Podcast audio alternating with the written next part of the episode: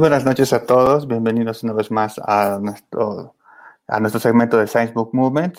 Esta vez tenemos algo muy, muy especial, es, no vamos a revisar un libro per se, pero lo que, lo que vamos a hacer es eh, un panel, es, es, un panel sobre, sobre el tema de COVID, uh, viendo el tema de la coyuntura.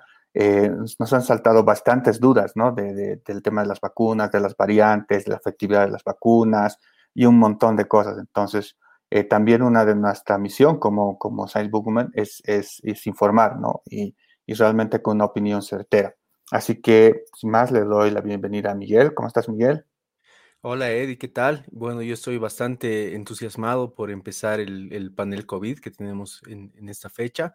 Solamente para hacer una pequeña recapitulación, -huh. esta es la segunda versión del panel que estamos teniendo. La primera versión ha sido el, el, al comienzo de abril, y bueno, ahí hemos hablado específicamente sobre las variantes que, que, que, se están secuenciando en el país. Hoy vamos a tener algunas actualizaciones respecto de eso y también sobre las vacunas. Y bueno, como actualmente tenemos, digamos, un público bastante local y, y nosotros todos somos bolivianos, hemos visto por conveniente también hacer un seguimiento y tratar también de informar a la población en general respecto de las investigaciones científicas que se están haciendo dentro del país por investigadores bolivianos y qué es lo que se puede esperar y hasta dónde estamos llegando hasta ahora, por ejemplo, ¿no? Exacto. Sí, eh, no sé si tú quieres presentar a nuestros invitados. Claro. Eh. Sí, bueno, en, en, esta ocasión, como habrán podido ver el, el, el afiche, tenemos a dos invitados de, de, de lujísimo, diría yo. Eh, primero que nada, tenemos a la doctora Annette Vázquez. Ella es eh, docente investigadora en la Universidad Mayor de San Andrés y eh, en el Instituto de Diagnóstico e Investigación en Salud, que es el, el CELADIS. Ella es la líder del proyecto de investigación eh, que busca eh, secuenciar las variantes que están circulando del, de, del SARS-CoV-2 aquí en, en, Bolivia, en particular con datos de La Paz también. Y bueno, nuestro segundo invitado es el doctor Rodrigo Arce. El doctor Rodrigo Arce es, eh, es un médico epidemiólogo que es egresado de la Universidad Mayor de San Simón. Ha hecho una especialidad en la Universidad de la Ciudad de Nueva York y en la Universidad de Cornell y en el Centro para el Control de Enfermedades de los Estados Unidos y bueno, actualmente él está trabajando en el país eh, remotamente y eh, es eh, un asesor al Colegio Médico de Cochabamba en su tiempo libre. Súper. Entonces, más, eh, yo creo que empe podemos empezar con Anet, ¿verdad? Damos la bienvenida a Anet. Hola, ¿qué tal? ¿Cómo estás, Anet? Hola, muy buenas noches. Bueno, eh, primero que un gusto para mí realmente poder compartir con todo el público que, que está viéndonos el día de hoy. Súper importante el, el hecho de poder informar de manera científica. Se ha visto que últimamente han corrido un montón de noticias en las redes sociales, mm. especialmente, de las cuales el 95% yo diría son fake news, ¿no? Mm. o sea, no son, son noticias que son más que, no, no, no noticias, sino especulaciones, ¿no? Por un lado, súper agradecida por esto, por darnos la oportunidad eh, de poder compartir lo que se está haciendo realmente en ciencia en Bolivia. Y súper importante también eh, lo que decía Miguel, porque todo lo que vamos a voy a compartirles el día de hoy es Made in Bolivia, ¿no? Se ha visto que especialmente, bueno, el hecho de que, de que el Ministerio de Salud, por ejemplo, de Bolivia trabaje con otros países, eh, es porque eh, de, hecho muchos países están realizando estos estudios de manera gratuita. Son estudios bastante caros, les comento. Son bastante caros, pero eh, gracias a la UNSA y a la cooperación suiza eh, estamos con, un, con un pequeño financiamiento. Hemos logrado arrancar con la parte de la secuenciación de nueva generación y poderles dar ahora, digamos, ya, ya más o menos como decían en abril, eh, Oscar Rollano, que es parte del equipo de investigadores de este proyecto, ya lanzó los, las primeras eh, eh, noticias acerca de qué variantes teníamos en Bolivia y ahora yo les voy a dar ¿no? Las, eh, la, una actualización, como decían, de lo que hemos encontrado hasta exactamente el día de ayer, ¿no? que es donde hemos podido hacer algunas otras, eh, algunas otras secuencias y hemos subido ya las bases de datos mundiales, ¿no? Súper. Bueno, ahí también eh, dar la, bienvenida a Rodrigo. A Rodrigo yo, yo, yo lo vi hace, hace tiempo en, una, un programa de televisión y realmente me pareció espectacular lo, lo, lo, que le informaban, o sea, inicialmente. Bienvenido, Rodrigo, y un gusto tenerte por acá. Muchas gracias, Eddie. También a Miguel, a Net, un placer estar con ustedes el día de hoy compartiendo eh, este, estos temas que son importantes eh, para la actualización no solamente de la población general, de nuestros profesionales, sino también de nosotros mismos. Una conversación amplia y franca acerca de estos temas siempre ayuda y, y, hace que, esto, que estos procesos que son difíciles para el país, que son difíciles para nosotros, nuestros los que trabajamos en el tema de salud, puedan un poco ir dilucidándose. Así que muchas gracias por la invitación y feliz de compartir con ustedes. Súper, qué excelente. Ya, entonces eh, empecemos. La verdad estoy muy, muy expectante y tengo bastantes preguntas. Así que podemos empezar con, con Annette. Le damos un espacio para que nos explique. Y luego eh, Rodrigo también va a tener un espacio también para que nos, nos explique algunas cosas que él tenga. Eh, y luego la, la, idea es que hablemos con el público, vamos a responder preguntas, así que pongan todas sus preguntas en el chat y eh, vamos a tener un conversatorio muy, muy amplio. Entonces, gracias, gracias por estar acá y bueno, empezamos. Dale, dale, Annette. Pongo... Muy bien, voy a compartir. ¿Puedes compartir tu pantalla? Sí. Un momentito, vamos a compartir toda la pantalla. ¿Me pueden ver la presentación? Sí, la estamos viendo. Muy bien, la voy a ampliar. El es tuyo. Dale. Muchas gracias. Bueno, como les decía en la introducción de este, de este conversatorio, eh, todo lo que les voy a exponer es eh, parte de un proyecto que se llama Secuenciación del Genoma Completo del Coronavirus SARS-CoV-2 con fines de, eh, de, estudios epidemiológicos moleculares en Bolivia. Es un proyecto financiado por la Cooperación Suiza y la Universidad de San Andrés.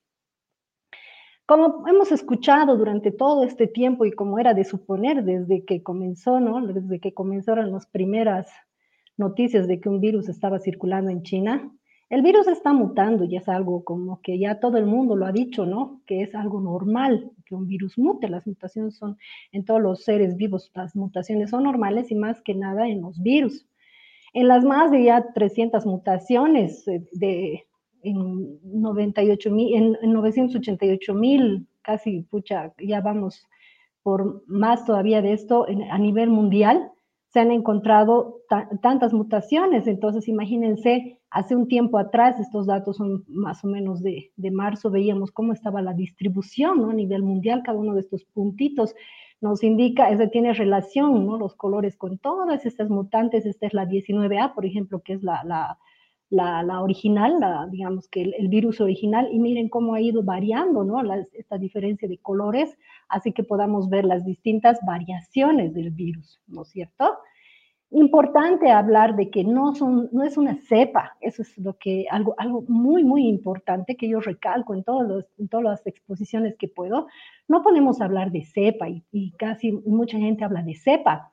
Eh, ¿Por qué no hablamos de cepa? Porque en el caso de que hablamos de cepa sería ya otro virus con características, sería SARS-CoV-3, ¿no? Y eso no se está dando, seguimos con el SARS-CoV-2 y lo que se están produciendo son mutaciones que están dando lugares a lugar a nuevos grupos genéticos, sí con algunas características biológicas del virus interesantes que las vamos a compartir posteriormente, pero es muy importante decirles que no es una cepa, no son cepas, pese a que a veces hablamos, a mí también a veces se me sale, no digo una nueva cepa, no, pero son variantes de las que estamos hablando, porque como les digo, continuamos con el SARS-CoV-2, no hemos pasado, digamos, gracias a Dios al SARS-CoV-3, entonces vamos a referirnos a estas como variantes. Entonces les mostraba el anterior, la anterior diapositiva y les muestro esta última, que, donde pueden ver que es increíble cómo, está, cómo estas, eh, estas eh, la, la, cantidad de variantes que se han ido generando, de mutaciones, han ido creciendo pero también muchos países, ¿por qué han crecido esta cantidad? ¿Por qué ha crecido la información? ¿Por qué? Porque ya muchos países, como pueden ver aquí estos, estas tortitas, muchos países ya están eh, echándole mano dura al, al, tema de la secuenciación, es decir, al, al análisis de genomas eh, de, de SARS-CoV-2 y, por lo tanto las variantes que tienen en, en, en sus países, ¿no? Ahora ha surgido algo interesante, ¿no? Que ya no podemos llamar, en principio todas las, las variantes de preocupación son aquellas que se las llamaba por el origen del país, ¿no? estaban la variante de Reino Unido, de Sudáfrica, de Brasil y demás. Sin embargo, ahora resulta que hay un consenso mundial en el que se dice que ya no vamos a hablar más de variantes eh, nombrando el país. ¿Por qué? Porque se han producido muchos eventos de xenofobia a nivel mundial, ¿no es cierto? Y, ya, ya, se estigmatizaba a las personas que iban de un país a otro, eh, sabiendo que en esos países se había desarrollado una variante de preocupación. Por lo tanto, ahora les comento que la nomenclatura, digamos, ha cambiado, ¿no? Ya no podemos decir, digamos, la variante de Reino Unido, sino ya decimos la variante alfa, la variante de Sudáfrica, por ejemplo, beta, la variante de Brasil, la de, o Manaus, la decían, es gamma, la de la India es delta, y así sucesivamente, ¿no? Entonces, eso es muy importante que ahora vayámonos acostumbrando, digamos, un poquito a nombrar estas variantes ya no por el, por el país, digamos, donde se ha secuenciado o donde ha sido el origen, sino más bien por eh, estas, eh, por la denominación alfa, beta, gamma y delta, ¿ya? Entonces, aquí, como podemos ver, les decía, les decía que la distribución ya es mucho más, eh, mucho más grande. Y eh, bueno, ¿cómo, se, cómo es que, que, logramos eh, recopilar la información a base de plataformas o bases de datos de miles de genomas secuenciados que están siendo depositados en estas bases de datos. Por ejemplo, GSite, ¿no? que es una base de datos que se creó en el 2008 para compartir datos de, de la gripe, eran datos de influenza. Sin embargo, ahora G-Site, eh, como ya era una, una, plataforma abierta, es que ahora está trabajando con los datos de em, eh, SARS-CoV-2 y eh, lo que hace NextStrain, que es otra plataforma, otra base de datos, es la que recoge ¿no? los miles de genomas del virus que se van subiendo a G-Site y los analizan en tiempo real. Es decir, nosotros subimos nuestras, o sea, nosotros mediante programas informáticos vamos generando nuestras secuencias y vamos subiendo a las bases de datos y esas bases de datos hacen como un control de calidad, ¿no? Y para ver si aceptan o no esta, nuestras, eh, los, los, genomas o las, uh, las lecturas que vamos leyendo, ¿ya? Un poquito para, antes de, hablar de resultados, eh, hay mucha, hay un poquito de, de desconocimiento tal vez eh, de algunas personas de lo que es la, secuenciación, porque cómo es que nosotros analizamos estos genomas, cómo es que sabemos qué variantes están circulando mediante la secuenciación. Y la secuenciación no es nada más que determinar el orden de los cuatro componentes básicos químicos de las, del DNA o del RNA, que son las llamadas bases, ¿no? Púricas y pirimídicas, son adenina, guanina, citosina, uracilo, timina más en el caso de la, del ADN, que forman la molécula, como les decía, de ADN o ARN, ¿ya? Entonces, una vez que, se, o sea, ¿qué hacemos con estas lecturas? Una vez que tenemos las lecturas, lo que hacemos es la comparación de estos genomas que nos van a permitir no solo identificar de dónde vino un virus, sino cuándo vino y muchos otros detalles. Y esto es posible porque las mutaciones se van acumulando en el genoma a un determinado ritmo y a una determinada tasa. ¿Ya? Y cuando ocurre, o sea, esto ocurre en una unidad de tiempo, lo que se llama el reloj molecular, ¿no? El reloj molecular es eh, una característica que tiene eh, los virus en este caso, ¿no? Entonces, una vez de que realizamos la, las lecturas, las comparaciones, con esa información que hacemos, nosotros construimos los árboles de parentesco, que muestran las relaciones entre los genomas del virus, o también llamados los árboles filogenéticos, ¿no es cierto? Entonces, conociendo los tiempos, los lugares en que las mutaciones fueron detectadas, NextStrain, como les decía, la base de datos, elabora los mapas y reconstruye las migraciones de los virus, lo que nos permite, por ejemplo, realizar el rastreo de variantes del virus. Ahora, hay algo muy importante que hay que, que, hay que recalcar. Eh, hay dos formas de, digamos, ahora se están viendo dos formas de, de, de, conocer qué variantes están en nuestro medio. La, la que nosotros estamos haciendo es la secuenciación del genoma completo del virus, ¿no es cierto?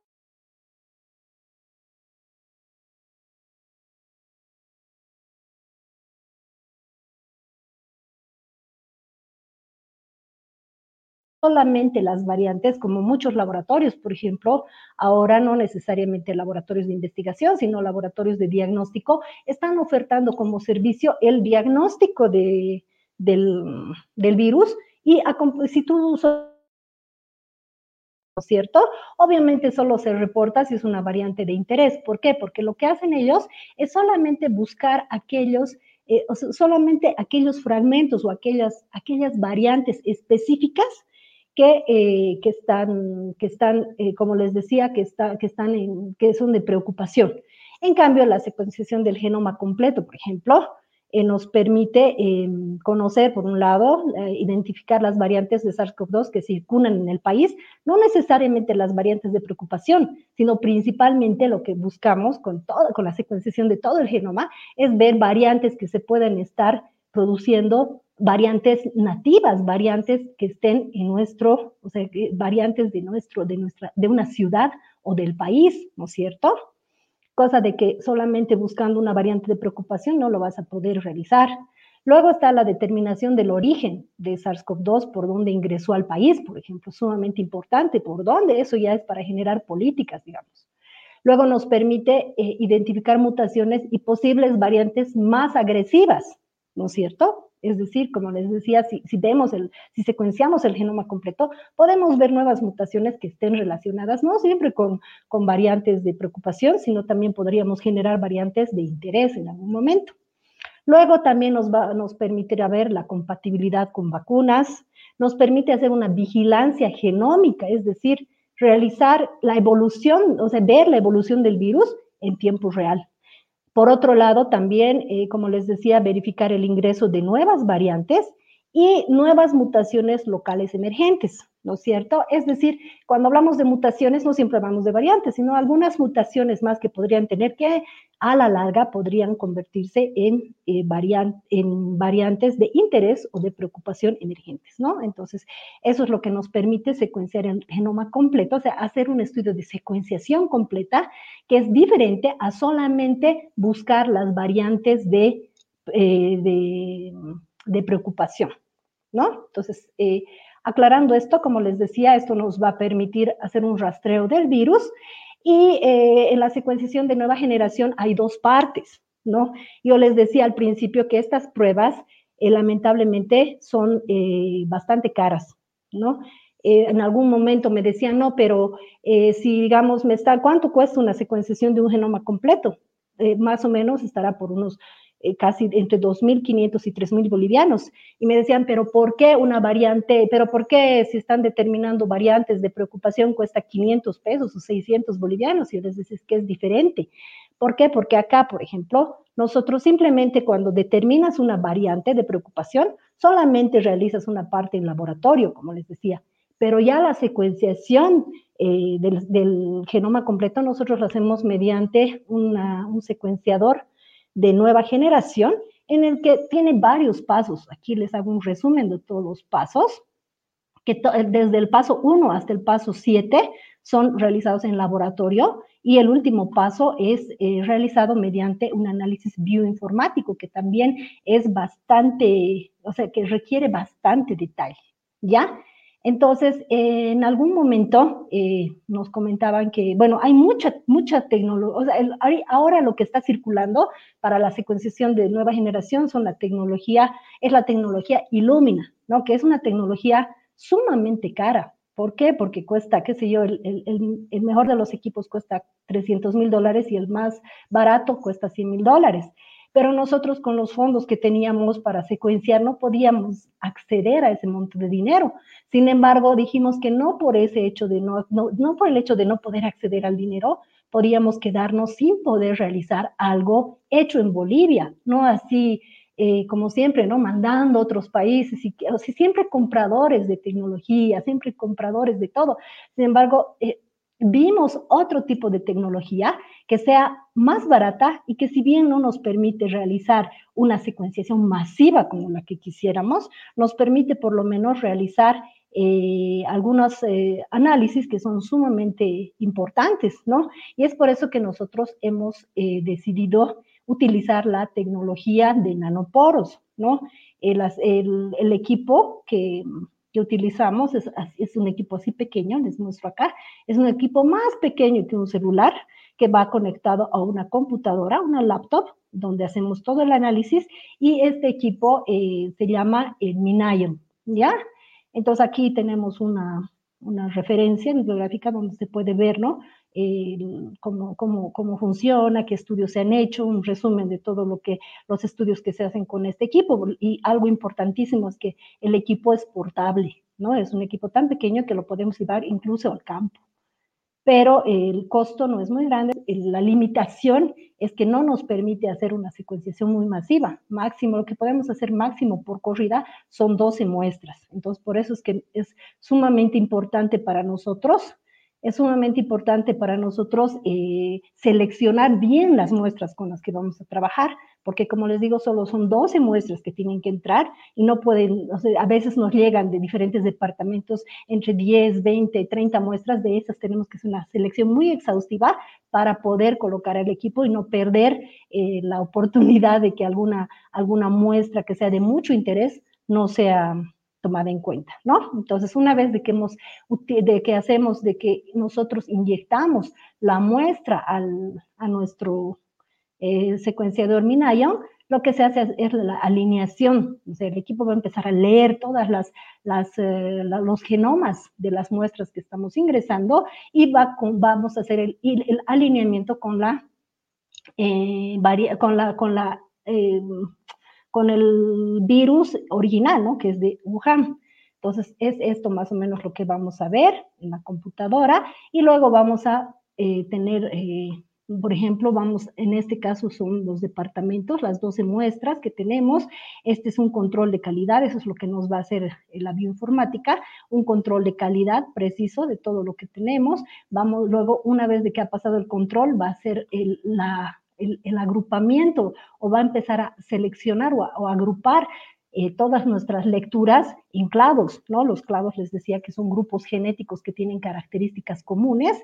Vamos a ver por cada clavo, por cada muestra, cuántas mutaciones encontramos y luego se van a ir asignando algunos códigos y aquí podemos ver, por ejemplo, las secuencias que se ven, ¿no? Cada una de estas rayitas son las lecturas y las secuencias que podemos verlas. Como les digo, todo es todo esto es un análisis bioinformático. Una vez que realizamos todo este análisis, lo que hacemos es hacer un último paso en el que vemos, eh, hacemos el, vemos los resultados de filogenómica, ¿no es cierto? Es decir, lo que les comentaba hace rato, que es armar los árboles de parentesco, los, los árboles finogenéticos que nos van a permitir determinar cuán lejos están o cuán cerca están las variantes que hemos encontrado de la, eh, de la original de Wuhan o de aquellas de preocupación. Entonces, esto nos va a generar, estos, este es otro programa que nos va a ir generando, estos son los, cada una de estas, cada una de estas líneas, o sea, aquí podemos ver, este es como un árbol, este es la, digamos que el, el, el tronco y de aquí se van a ir generando más las ramas que se llaman clavos, ¿no? Esta es una de, de las muestras de Bolivia, por ejemplo, de las primeras que hemos hecho. Y bueno, eh, esto en cuanto, un poquito en cuanto a cómo se realiza la técnica, ¿no es cierto? O sea, eh, lo, más importante es que sepan, si bien sabemos los resultados, si bien todo llega, digamos, a la información, eh, lo que no, me interesa también es decirles cómo se genera esta información, ¿ya? bueno, entonces, ¿qué podemos ver? Por ejemplo, vemos que en el contexto de Sudamérica, hemos visto que lo, lo más importante, lo que más ha llamado la atención hasta abril del del 2021, la predominante era la, la, variante 20B, ¿no? La, este, esta, esta, esta, variante 20B o el clado 20B era uno, un, un, clado que ya tenía, ya tenía eh, variaciones grandes a nivel de la espícula, varias, mucha acumulación de mutaciones. La 19, la 19 ahí va, son la Wuhan, pero estas 20 ya tenían varias eh, varias mutaciones y por eso es que ya pasaron a ser nuevas variantes. Hasta abril del 2021 ya se habían descrito varias del grupo de la 20, ¿no es cierto? Aquí vemos, por ejemplo, cómo está en principios este, desde el 2020 y aquí hasta abril de 2021 ya comenzamos a ver otra distribución. Vemos que a nivel de Sudamérica, por ejemplo, Luego ya para el 2021, ¿qué vemos? Ya vemos la variante brasilera o gamma, la P1, la variante de Reino Unido o alfa o, claro 20J, 20I, alfa, la variante de Sudáfrica, que es la 20H, que también es la beta, la variante, bueno, esto no hemos visto todavía, por lo menos nosotros no hemos encontrado la variante de, de la India, pero que ahora es una, ha pasado a ser en poco tiempo de ser una variante de interés a ser una variante de preocupación, y la variante andina, ¿no? La 20 de Olambda, que ahora es una variante de interés, sin embargo, en cualquier momento podría pasar a ser una variante de preocupación, como lo fue la variante india. Entonces, vemos que en Sudamérica, cómo ha ido cambiando, ¿no? Esta es, por ejemplo, la, vemos la 19A, que es la de Wuhan, después entra la 20, que ya tenía una mutación muy especial, esa mutación le confería mayor transmisibilidad, si hablamos en, en términos clínicos, entonces, imagínense, y luego ya vemos cómo va surgiendo, va surgiendo la, la variante de, la, beta o Sudáfrica, vamos a hablar ahora sí para poder, para poder entender, y ya vemos aquí eh, finalmente cómo en Sudamérica vemos la P1, ¿no? que ya está comenzando. Luego en Norteamérica lo propio, vemos como ya la P1, ya otras variantes que están bastante alejadas de lo que era la Wuhan, se, están, se estaban dando o se están dando, y también lo, propio vemos en Europa, ¿no? que empezó con la Wuhan y después poco a poco la del Reino Unido, otras variantes que también eran europeas, pero son europeas, pero que no son las del Reino Unido, y también ahí ya se vio la, variante P1, y al nivel del mundo vemos, ¿no? Aquí, como les digo, es la Wuhan, y después poco a poco vamos cambiando hasta llegar a lo que fue la P1 hasta, hasta ahora, ¿no? Que todavía es la, la variante, digamos, con mayor, um, con mayor en, el, que se está encontrando en el mayor número, mayor eh, número de casos positivos.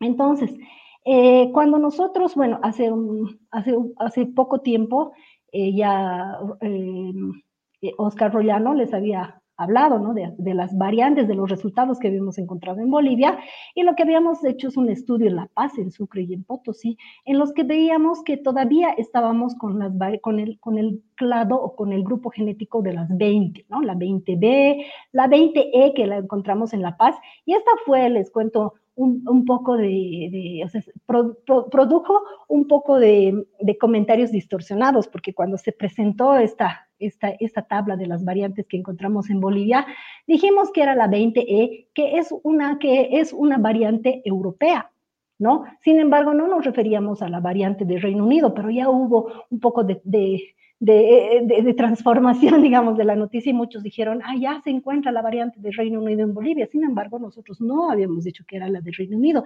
simplemente se dijo que era una variante europea. Y bueno, las demás variantes que también, eh, digamos, estaban, eh, eran, digamos, que son todas variantes de interés, ¿no es cierto? Sin embargo, ¿qué nos dice este, eh, hablando, haciendo una relación de las variantes que encontrábamos, que encontramos esa época con las de con las que estaban en preocupación y todavía siguen, veíamos que acá haciendo el árbol de parentesco, como les muestro, Acá, por ejemplo, están distribuidas todas las del grupo 20, todas las que habíamos encontrado nosotras, ¿no? De la 20A, 20B, 20G, 20E, estaban aquí. Sin embargo, la, la, variante de la del Brasil, la de Reino Unido, la de Sudáfrica, estaban, muy, estaban bastante alejadas, ¿no es cierto? Esta en marzo del 2021. ¿No? Entonces, con lo que nosotros concluimos, en nuestro estudio concluimos de que en realidad no, por lo menos no habíamos encontrado, no habíamos encontrado, si bien no podíamos decir que no estaban presentes estas variantes, no habíamos encontrado nosotros, lo que sí habíamos encontrado era este grupo, pero ¿cuál es la? Y la, habíamos, y la subimos para aquel entonces a NextStrain, ¿no? Toda esta información está ya en la base de datos mundial NextStrain y bueno, simplemente es entrar a esa base de datos y hacer un análisis para aquellos que tengan interés de ver qué características tienen todas estas. Pero qué o sea, ¿cuál era la importancia de, de, aquella vez, ¿no? En marzo de, este año, de, que hayamos visto todo ese grupo de las 20A, 20B y demás, primero que ya no eran, eran grupo 20, ya no eran 19, estaban alejadas de lo que era la, la Wuhan, la, original, pero se habían visto dos eh, artículos muy interesantes en los que decía que estas, estas, eh, estas eh, de la 20, todo el grupo de las 20A, 20B, 20G, tenía una mutación que era la D614G en la espiga, que estaba comprobado que eran más transmisibles comparada con la variante original. Entonces ya desde, de hecho, ya el haber encontrado estas variantes hacía que las, las variantes, ya nos hacía ver que las variantes que habíamos encontrado eran más transmisibles, ¿no es cierto? Ahora les comento eh, esto de marzo, pero ahora, ¿qué tenemos con la última, con la última secuenciación que hemos realizado?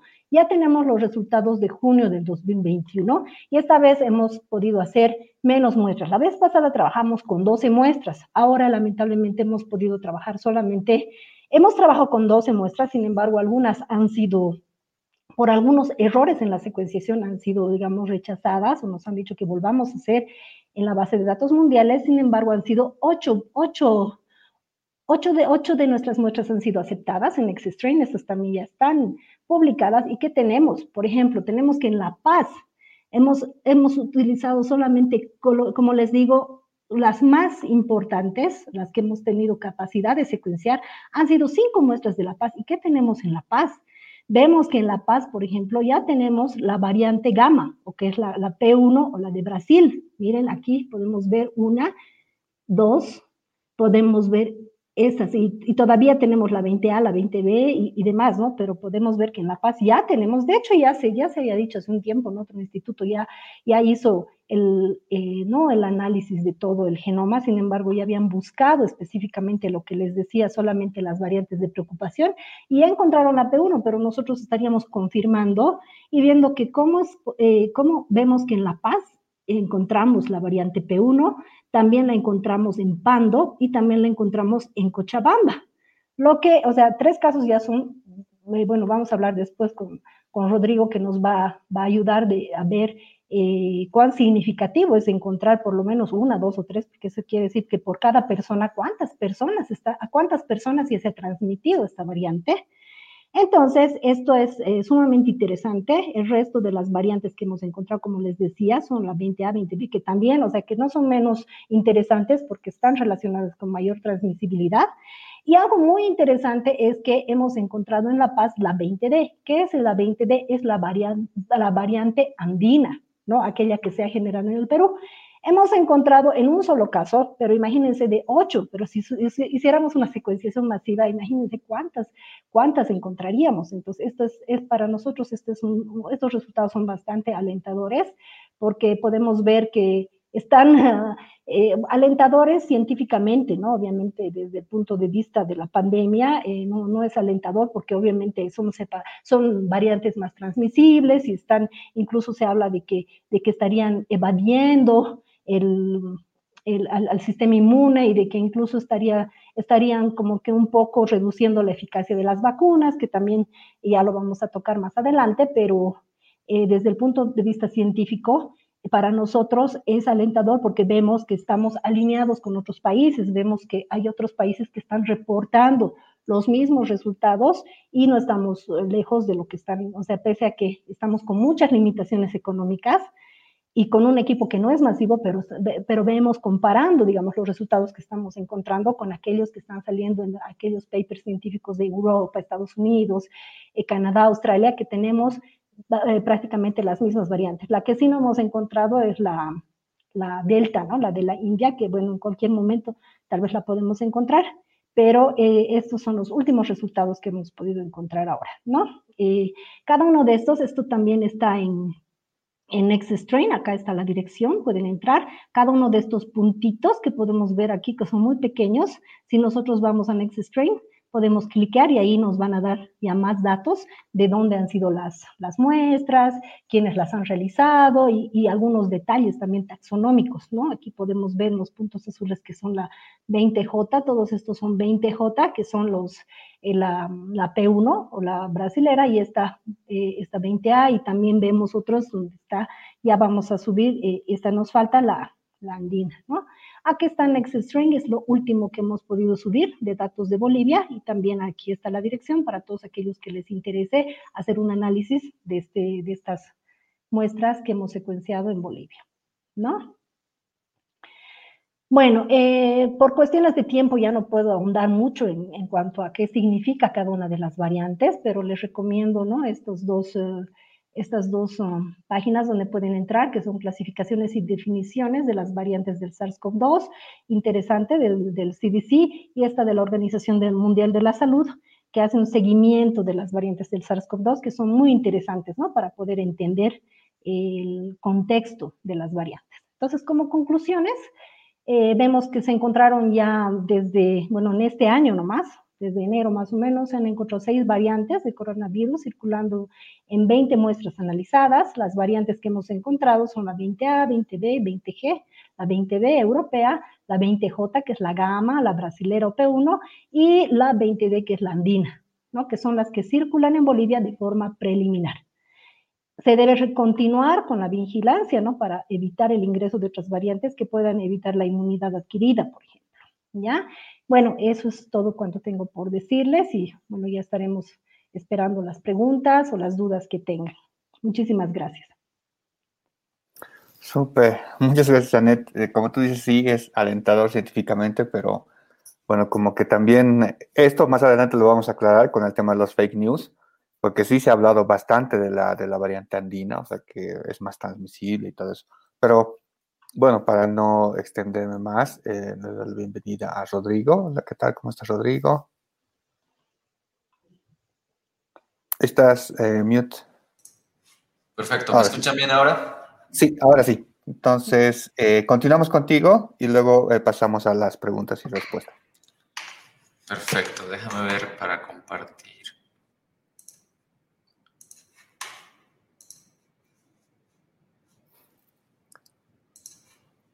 Mientras tanto, a los que nos están sintonizando, si tienen consultas, pueden hacerlo en el chat. Vamos a responder todas las preguntas que tengan. Eh, después de que de la intervención de Rodrigo. Sí, ya lo podemos ver, Rodrigo, así que puedes seguir el espacio tuyo. Bueno, eh, vamos a empezar un poquito haciendo algunas, uh, un poco una, una, una, recapitulación de dónde estamos en el tema de vacunas. Eh, las epidemias como tales todos conocemos son, y hemos hablado bastante de esto en diferentes foros, son algo que no es nuevo en el mundo, ¿no? Y por ende se aplican algunas metodologías y formas de evaluar su distribución en, las poblaciones y la efectividad de algunas herramientas terapéuticas, incluidas las vacunas, en base a la experiencia, ¿no? La experiencia ganada en, las diferentes epidemias que hemos tenido que, llevar en el mundo, ¿no? Incluidas las de la influenza española, eh, y recientemente algunas otras como por ejemplo la Zika, la del VIH, el ébola y chikungunya. Diferentes enfermedades virales que, bueno, han, tenido o tienen hasta ahora su impacto en la distribución de salud y, y, los problemas sanitarios en muchos países en el mundo. Eh, las vacunas para el virus del SARS-CoV-2 o que causa el SARS-CoV-2 es un síndrome agudo respiratorio eh, ocasionado por, por, un coronavirus, en este caso este coronavirus eh, identificado en 2019, a finales de 2019, ha sido un desarrollo bastante complicado, que ha tenido muchos, o sea, muchos, muchos, muchos actores, al punto de que en algún momento, o en este momento, se encuentran más de 200 vacunas en desarrollo, ¿no? Algunas ya han llegado a punto de aprobación y otras siguen en su desarrollo constante, diferentes fases, diferentes etapas del mismo, ¿no? La mayoría de estas utilizan regímenes de dos de dos dosis, aunque hay algunas de una dosis, y se está planteando en este momento ya los refuerzos de algunas de estas de dos dosis. ¿no? Es, la información probablemente va a salir el mes que viene con respecto a las terceras dosis y a los refuerzos. Lo interesante es que a partir de algunos uh, reportes tempranos podrían ser efectivas durante los, después de los refuerzos. Algunas de estas vacunas, por ejemplo la de Pfizer y Moderna, podrían tener una, una duración de inmune, bastante, bastante buena de un par de años o más. Eh, pero eso es todavía temprano y es parte de un proceso de desarrollo del que vamos a poder informar también más adelante. Eh, bueno, y lo, lo, lo, complicado es que, que, estas vacunas y el desarrollo de las vacunas siempre está limitado y, y está corriendo contra el desarrollo de diferentes eh, olas de la enfermedad, ¿no es cierto? En Latinoamérica hemos visto unas cuantas olas más, o en el hemisferio sur hemos visto un par de olas más que las que han visto en el hemisferio norte por temas de clima. Eh, pero es bueno recordar que las diferentes vacunas tienen diferentes plataformas, ¿no? Y, eso es lo que vemos en esta diapositiva, donde vemos algunas de las, de las posibles plataformas que utilizan estas vacunas, ¿no? Tanto las virus, las, las vacunas de, que utilizan vectores virales, las vacunas que utilizan DNA o RNA, y otras, ¿no? Donde serían esas las más comunes y incluidas las de virus atenuado, ¿no? Hay otras, eh, otros, otras plataformas menos comunes como por las, las de proteína o, las basadas en respuesta inmune, que son menos comunes. Las, esas cuatro son, serían las más comunes, que son las de, viral, las de vector viral, la de, la de DNA, la de RNA y las de las atenuadas, ¿no? Siendo las más comunes y las más utilizadas, por así decirlo, las vacunas de, de, segunda generación o porque estamos ya en una quinta generación de, las vacunas, las de vacunas más conocidas, las que se han utilizado más en el mundo son las de virus atenuado. Eh, había dentro de estas vacunas más de 200, muchas de estas eh, y estas plataformas eh, eh, han sido elegidas por diferentes farmacéuticas, ¿no? Y esto tiene implicaciones técnicas desde el punto de vista de la manufactura, desde el punto de vista de, la adaptabilidad de las vacunas, pero también estas, estos factores técnicos que, que, dividen o que separan estas vacunas de unas de otras terminan siendo reducidas a la efectividad de las mismas, ¿no? Eh, y eso es lo que vamos a tratar de ahondar en esta presentación. Aquí es simplemente una, una, manera de, gráfica de, presentar estas plataformas, como ya veíamos antes, ¿no? O sea, estas, de nuevo, estas cuatro más comunes y las que vamos a estar hablando más van a ser eh, las de RNA, que son las de Moderna y Pfizer, las de vector viral, que son la de Gamaleya, por ejemplo, y la de AstraZeneca, también la de Johnson Johnson, eh, y o las, virus, las de virus inactivado, que serían más la de Sinopharm y Coronavac, que son las que se encuentran en el medio y son las que utilizan más. Ya dijimos que hay otros, eh, otros, eh, otras plataformas, pero estas son las, las más utilizadas. En el mundo la vacunación ha llegado más o menos a 180 países. obviamente la cantidad de gente que ha logrado ser cubierta es mayor en el hemisferio norte, sobre todo en los países desarrollados, Estados Unidos, Canadá Europa. Eh, y hay algunos otros casos, eh, por ejemplo el caso chileno, el caso uruguayo, donde ha habido una vacunación ah, un poco más alta que el resto de la región, pero eh, sin duda en el mundo todavía hay una gran deficiencia de la, de la, distribución de las vacunas con respecto a esta tabla que vemos acá de, de, de, cuánto, qué porcentaje de la población habría cubierta, ¿no? estos son datos de hasta, hasta marzo, ¿no?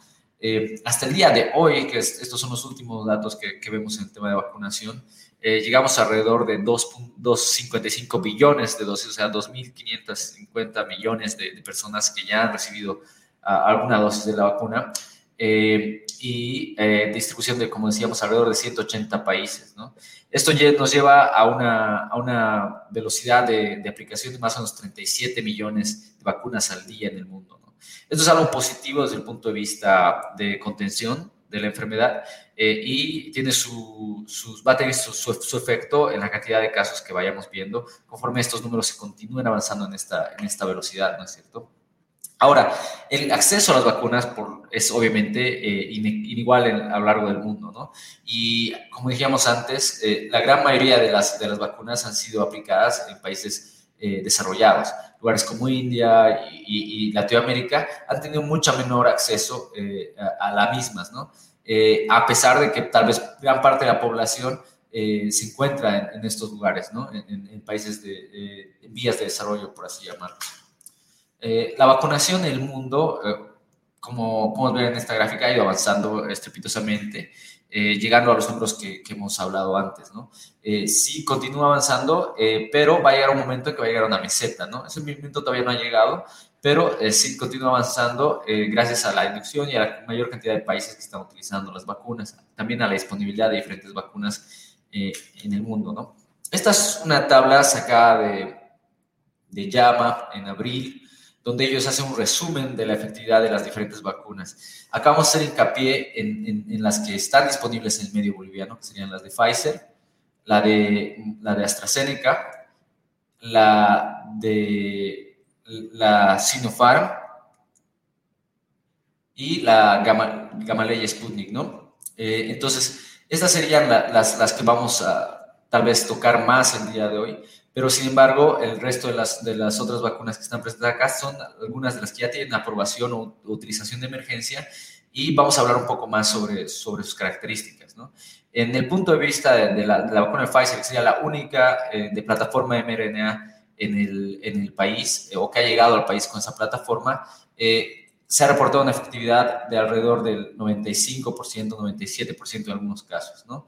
Eh, en este, esto es bastante, o sea, varía de acuerdo a poblaciones específicas, pero sin embargo vamos a ver también más adelante algunos estudios que han reportado ya fases 4 de esta, de esta vacuna, ¿no? ¿Qué son las fases 4? Las fases 4 son ya el uso real de la vacuna en la población en general y esos son, digamos, el post-marketeo que se realiza de las vacunas y de cualquier medicamento para ver si realmente tienen efectividad o si tienen algunos efectos adversos. Es ese post-marketeo el que ha identificado también en la vacuna de AstraZeneca, que, que había reportado una efectividad del 100% para reducir la, el COVID severo, eh, una, una, algunas complicaciones eh, asociadas a la coagulación, ¿no? Eh, sin embargo, la, efectividad de, esta vacuna reportada contra, o, sea, para prevenir cualquier síntoma de la enfermedad fue un poco menor, ¿no? Del 70% en algunos casos, sobre todo después de haber ya recibido una segunda dosis. La de Gabaleya, que es una de las más utilizadas en el mundo, es de hecho, creo que en este momento la que ha sido aprobada en más países eh, del mundo para su utilización, eh, reportan igual una efectividad de más o menos el 100% para reducir la, el COVID severo, o este, lo que nosotros llamamos SARS-CoV-2, eh, y un 87% eh, después de la primera dosis, un 91% después de la segunda dosis y la vacuna de Sinopharm, que habría reportado alrededor de una efectividad de un 79-86%, ¿no? Eh, contra eh, la presentación de síntomas en esta enfermedad. Esta es la única de virus inactivado. Las otras dos que mencionamos antes, la, la, la, virus, la AstraZeneca y la de, la de Sputnik, son vacunas de plataforma de vector viral eh, que comparten algunas características, pero no todas. utilizan algunos vectores similares, pero no exactamente iguales. Eh, con algunas variaciones, ¿no? por ejemplo, la, la vacuna AstraZeneca utiliza una, una, un adenovirus eh, de chimpancé, la vacuna de Sputnik utiliza un, un adenovirus humano, pero que ha sido modificado. Eh, y hay así características que, que, son iguales, diferentes, similares, pero que son, entran en el, en el punto de vista técnico, ¿no? Las diferencias con respecto a la cantidad o de dosis, en este caso, todas estas vacunas han sido preparadas para dos dosis. Ha habido algunos estudios que han presentado la vacuna de AstraZeneca y la, vacuna de Sputnik con posibilidad de extender la, el periodo de, de, entre la primera y la segunda dosis, eh, sobre todo reportes de las farmacéuticas y basados en sus fase 1, fase 2. Eh, en el caso de, AstraZeneca, eh, que podría potenciar su uso y dos, reducir algunas complicaciones. Pero estos estudios todavía no han sido puestos en fase 3 o, evaluados en fase 4 y su real efectividad está por verse en el mundo de este tipo de esquemas. ¿no? Ahora, obviamente este tipo de esquemas también responde a la necesidad de, en momentos críticos donde hay una subida elevada o un elemento de incremento de casos en una región específica, eh, vacunar levemente o, o, dar una primera dosis que proteja, digamos, un 72-80% a las personas eh, en mayor cantidad de personas en, una región específica, puede reducir la transmisibilidad de la enfermedad en esa región, más que darle dos dosis a, una persona, ¿no? Vacunas más gente y reduces, mayor, más la transmisibilidad a pesar de que generas un poquito menos de efectividad de la, de la vacuna, ¿no? Estos son algunos esquemas y, estrategias que se utilizan. Ahora, en lo que se refiere a post-marketing, que es lo que vamos a empezar a ver ahora en el mundo, esto se reporta más o menos el mes pasado, y es la efectividad de la vacuna de Pfizer ya en personal sanitario, ¿no? Eh, viendo una efectividad total del 95%, bueno, de alrededor del 94% después de una segunda dosis, ya cuando estas personas habían recibido la segunda dosis. Eh, no todas las personas reciben la segunda dosis, algunas reciben eh, una dosis parcial o solamente una dosis, y esa había mostrado igual un beneficio de alrededor del 75%. ¿No? es, eso es lo que se está encontrando ya en lo que son los estudios fase 4 eh, este es uno de los primeros reportes. El camino, eh, al final de cuentas, habla sobre el camino a la inmunidad, ¿no? Tanto en los Estados Unidos como en otros lugares. En Estados Unidos, en este momento, que es donde muchos de los datos eh, que manejo yo los extraemos de allá, estamos más o menos vacunando a un millón y medio de personas al día. Se puede ver claramente que había un descenso marcado el último mes con respecto a la cantidad de vacunas que, que se estaban administrando antes, donde llegamos al momento a, a vacunar casi 3 millones de personas al día. Eh, ¿Por qué? Porque al igual que en el resto del mundo y estamos empezando a ver en el país, eh, los primeros en, recibir las vacunas son las personas que realmente querían las vacunas, ¿no? Y poco a poco esta cantidad de personas se empieza a encontrar con, que, con más gente que duda o que cree que no las necesita y, hay, y se requiere campañas de concientización, incentivos para poder ya mejorar las tasas de vacunación, ¿no? Actualmente está un poco menos, en un millón, eh, por eso, reducida la cantidad de, dosis y se espera que en unos cuatro meses el país llegue a un 75%, que es el, el punto clave para, para ya eh, considerar a, la población en esa, definida región inmunizada. ¿no? En Bolivia esto ha cambiado un poco. En algún momento llegamos a 38 mil dosis por, por día de, los reportes que se pudo extraer a través de las campañas de vacunación masivas. Sin embargo, incluso en esta, a esta velocidad estaríamos tardando todavía un, cerca de un año para llegar a ese, número mágico de 75%. ¿no? Probable que a partir de eso vayamos, veamos descensos en las curvas eh, de una posible cuarta o quinta ola, pero dependiendo qué tan rápido podamos agilizar la vacunación, estas serán más pequeñas. ¿no? Eh, ahora, la carrera para, para terminar la, pandemia es una carrera que están cumpliendo todos los países ¿no? alrededor del mundo. Estados Unidos se encuentra más o menos acá con respecto a la cantidad de población cubierta. Habíamos dicho que por unos cuatro meses antes de que, de que puedan terminar, son datos de, de mayo, pero se, siguen relativamente válidos. Eh, y estos que son datos de junio muestran similar característica, un poquito más alto para, para Estados Unidos, obviamente ya llegando casi un 50%, y Bolivia acá eh, un poco peleando con, otros países del mundo, ¿no es cierto? Pero todavía muy lejos de, de ese estándar eh, que, desearíamos tener. Eh, ahora, ¿qué tanto la vacunación golpea la curva? Bueno, esto, estos son datos de, Estados Unidos igual con respecto a la, vacunación y el qué momento se, se encuentra en, la población y cómo se ve el descenso de los casos asociados a la misma, ¿no? Es clara la, la tendencia, mientras más, rap, mientras más vacunas tienes distribuidas dentro de tu población, mayor o menor, mayor el descenso de, de la cantidad de casos presentes, ¿no? Eso también tiene muchas variabilidades en algunos países, vamos a hablar del, del ejemplo de Chile, tal vez en, en, la sección de preguntas de por qué eso no ha sucedido tan así en Chile, pero eh, ese es un ejemplo, ¿no? Ahora, no, al igual que en Bolivia, y esto es difícil ver eh, en realidad eh, de tema por, el tema poblacional en Bolivia y por, la, por el acceso a los datos que tenemos. Pero la distribución en Estados Unidos, al igual que en el resto del mundo, y lo que veríamos igual en un mapa boliviano, es que no es igual en cada región, ¿no? y no es igual en cada departamento, no es igual en cada provincia de, cada, de, cada, de, cada, de cada departamento. Entonces, hay una distribución eh, que se concentra en, en los centros urbanos. y no necesariamente significa que en los centros rurales no exista casos, ¿no? Y eso es algo preocupante y es parte de, de las inequidades que existen en la distribución de vacunas, incluso dentro de los mismos países. Estos son los datos de Nueva York con respecto a los de Estados Unidos, que hay un poco, un poquito mejoría. Eh, recientemente, el día de ayer, Estados, eh, Nueva York llegó al 70% de vacunación y pudo ya uh, eh, abrir puertas en lo que se refiere a, a, a, restricciones y dejaron ya la mayoría de sus restricciones, ¿no? ahora, la distribución de las vacunas no es exactamente igual en, todos, ¿no? Y, y, obviamente sigue algunos patrones tanto eh, geográficos, etarios y, de, y, de, de, características socioeconómicas, ¿no? Y ahí es donde se encuentra la mayor cantidad de disparidades. Estas disparidades son uno de los errores más grandes que tenemos en la, en la, en la vacunación en el país, que eh, no se ha dilucidado bien este tipo de distribución geográfica. Por ejemplo, en este momento no te puedo decir eh, qué distrito de Cochabamba o qué distrito de La Paz ha recibido más vacunas que, otro, ¿no? Solo sabemos de, la, de, los centros de vacunación eh, cuántas vacunas se han realizado y no sabemos exactamente cómo podríamos hacer el, el, targeting específico para algunos u otros grupos que tal vez están siendo más o menos eh, cubiertos. Esto se ha, se, se ha logrado hacer eh, a partir de, de, esos datos en, en, Nueva York. Por ejemplo, estos son datos de, de la, del Departamento de Salud de Nueva York, donde se puede hacer una notificación eh, que te muestra exactamente dónde estaría la gente que ha sido más cubierta y la que menos ha sido cubierta por, el, por la vacunación.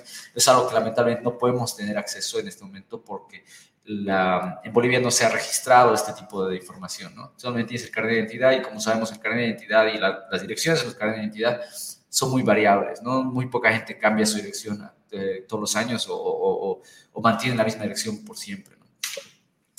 Ahora, también está cambiando las características de quienes reciben las vacunas. Este es, por ejemplo, datos recientes de la vacunación en, en mujeres embarazadas, eh, que de, porque las mujeres embarazadas, especialmente el último trimestre, sí son un factor de riesgo, o sea, o tienen una, una elevada probabilidad de tener complicaciones si, si recibieran COVID, han estado recibiendo vacunas eh, y esto en Estados Unidos se está elevando ya hasta llegar a casi el 25% en algunos grupos.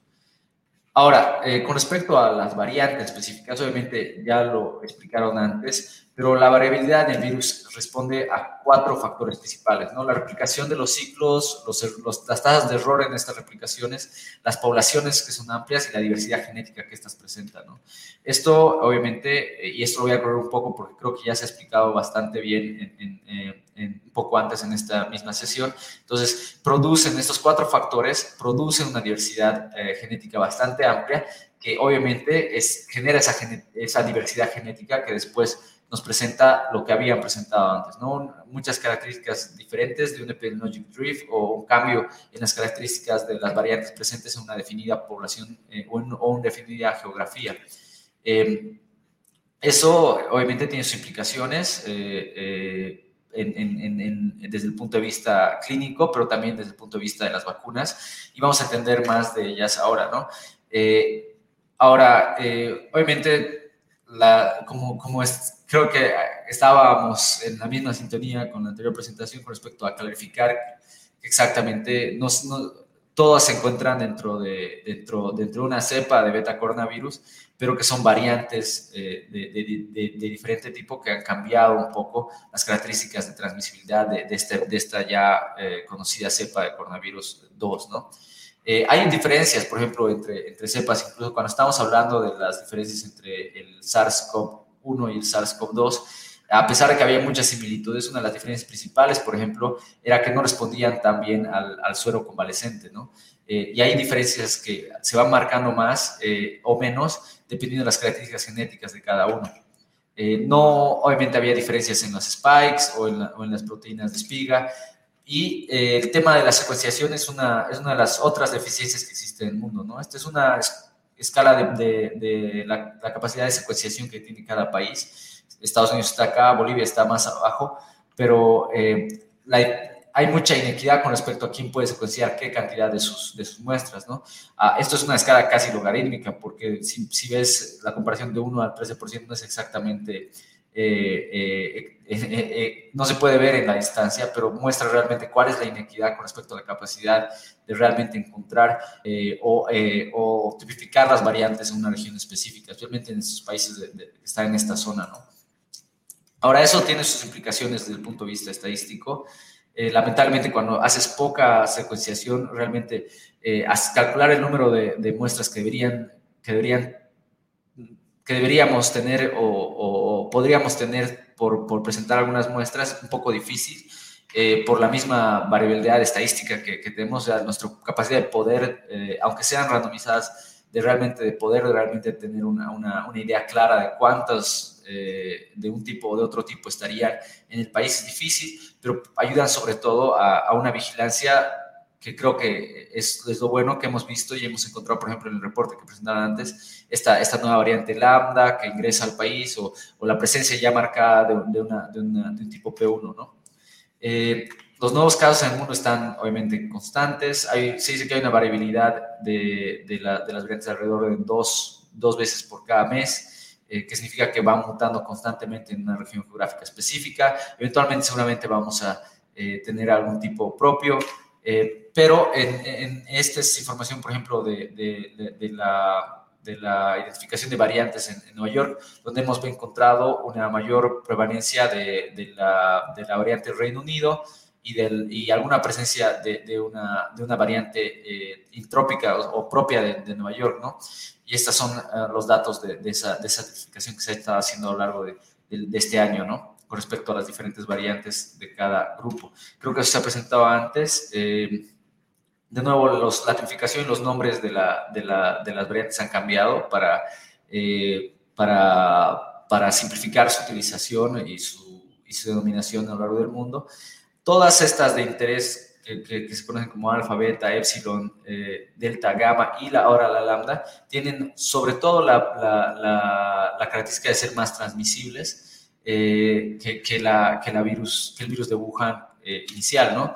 Ahora, desde el punto de vista de inmunidad, eh, ha habido muy pocos estudios que, que, que, evalúen todas, pero los que han podido evaluar su, su eficiencia con alguna, con, contra alguna variante, por ejemplo, el caso de la variante Reino Unido acá, la variante P1, se ha visto que, por ejemplo, la, tanto Pfizer como Moderna tenían una, una menor, menor capacidad de generar anticuerpos para, contra, contra este tipo de variantes o que estos anticuerpos neutralizantes tenían menor efectividad, ¿no? Eso tanto como para la variante Reino Unido como para la variante BP1. Lo que sí se ha encontrado interesante es que tal vez dentro de las que todas que se han estudiado, y no se han estudiado todas contra todas las variantes, la variable de Sinopharm, por ejemplo, ha tenido una mejor eh, o mejor o un peor, o, sea, ha tenido un desempeño un poco mejor que las que tiene Pfizer Moderna, ¿no es cierto? Es un ha tenido un descenso igual en su, en su capacidad de generar esos anticuerpos neutralizantes, pero un poco menor. Y eso responde también a las características técnicas de su desarrollo, ¿no es cierto? Las como habíamos mencionado antes, la, la, de Sinopharm y la Coronavac son vacunas de virus inactivado que presentan más antígenos que las que presentan eh, las de Pfizer y Moderna, que son eh, mRNA y que presentan solamente la proteína de espiga. ¿no? La, la, vacuna de Sinopharm presenta no solamente las proteínas de espiga, sino otras características de la membrana de, o, perdón, o del recubrimiento del virus. Eh, al cuerpo, entonces produce una inmunidad un poquito más amplia que es, responde a este desempeño. ¿no? Eso es importante desde el punto de vista eh, técnico, pero igual, o sea, por eso es que a pesar de que tal vez Pfizer y Moderna tienen una, una, una eficiencia eh, eh, un poco más alta con respecto, o la que hemos reportado antes, 95, 90, 100%, que la que tenía, por ejemplo, Sinopharm, 79%, en lo que se refiere a variantes por sus características técnicas, eh, se ve menos afectada por esta variación eh, o por estas variantes, la de Sinopharm, que, la, que Pfizer o Moderna, ¿no? Y eso es algo que es recargable y, es importante entender cuando estás pensando en qué vacunas utilizar en una región específica. Ahora, desde el punto de vista personal, todas las vacunas tienen un buen desempeño, eh, pero, o sea, estos otros detalles de más, menos, por eso es que entra un detalle técnico, porque ya entra, entra otro tema, que es el tema de las variantes, y que también responden estas, estas vacunas en, esos, eh, en esas condiciones, ¿no? Eh, eso creo para dar una introducción a esto y tal vez ahora más bien abrir preguntas. Súper, gracias Rodrigo, muy, muy interesante. Eh, bueno, para ya empezar con el panel, les doy la bienvenida a Miguel y a Net. Bueno, la verdad, muchas gracias por su por la exposición, estuvo muy, muy, muy claro. Y eh, ahí, bueno, no sé, Miguel, si tienes alguna consulta antes de empezar a leer algunas preguntas de nuestro panel. Claro, claro que sí. Bueno, muchísimas gracias, Anet, muchísimas gracias, Rodrigo. Realmente ha sido muy, muy esclarecedor eh, todo lo que han dicho. Y bueno, definitivamente quería empezar tal vez haciendo una reflexión y podríamos ir eh, tal vez yendo sobre lo que voy a decir ahora, ¿no? Respecto de esto que tenemos ahorita, digamos, la variante P1, la variante gamma circulando en Bolivia ahora. Hemos visto cómo ha dejado nuestros hospitales sin oxígeno, especialmente Cochabamba y en Santa Cruz, ¿no? Eh, aquí en La Paz todavía estamos en una situación bastante, digamos, eh, eh, en incógnita, ¿no? De qué, es lo que vaya a pasar. Y bueno, con, este nuevo desayuno que tenemos también la variante lambda circulando en La Paz, yo digo, bueno, generalmente en ciencia existe una ética científica, ¿no? especialmente en la ciencia médica y en la, y en la biotecnología como tal, que tiene que ver con no experimentar con humanos y, animales hasta cierto punto, etcétera, etcétera. Y bueno, lo que estamos viendo ahorita con, con, el SARS-CoV-2 y sus mutaciones es, para empezar, una constatación que la, que la evolución existe, ¿no? solamente para puntualizar eso. Y segundo, que también las variantes inevitablemente pueden, pueden sí volverse más transmisibles, pueden ser más letales y demás, pero la única forma de medir eso es lastimosamente con las personas infectadas, ¿no? Entonces ahora eh, estamos entrando, yo creo que un momento bastante crítico en la lucha contra la pandemia, aparte de, de todo lo que respecta a la vacunación, ¿no? Porque ya tenemos dos variantes, digamos, una variante de preocupación y una, y, una variante de interés, que es la lambda, circulando libremente en La Paz, ¿no?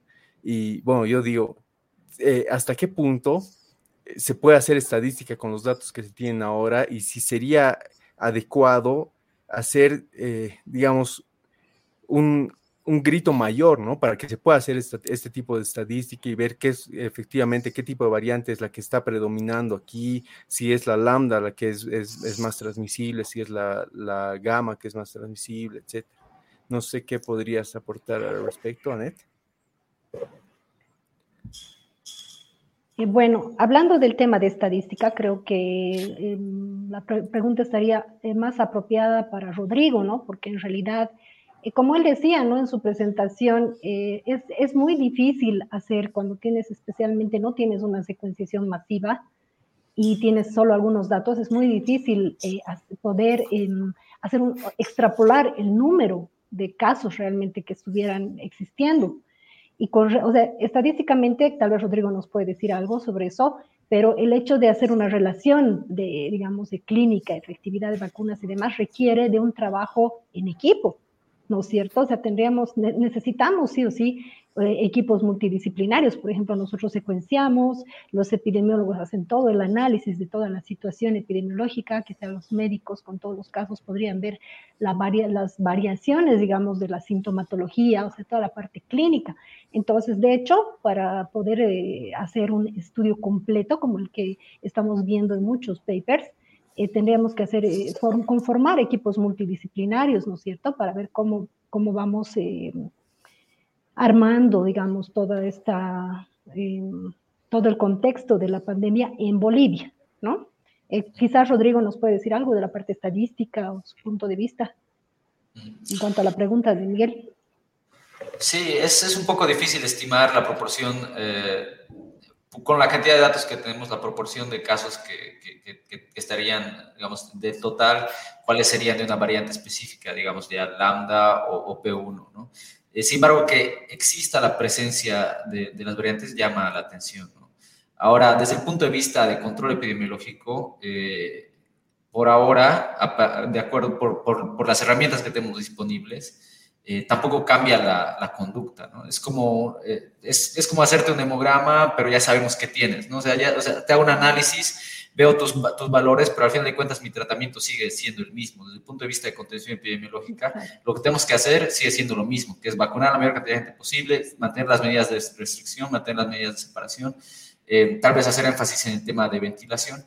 Lo que sí hay un tema que es bien interesante, que es algo que se ha estudiado en, Nueva York, que eh, era con respecto al, tema de la distribución de la variante tanto del Reino Unido como de la P1, ha habido una, una, razón principal por la que la variante P1, por ejemplo, no ha sido, eh, no ha tomado fuerza dentro de Nueva York. Y, y, era, la razón principal ha sido que eh, se redujo la, capacidad que tenía de transmitirse al reducir los espacios masivos, ¿no? O esa es la tesis que, que algunos artículos han presentado, ¿no?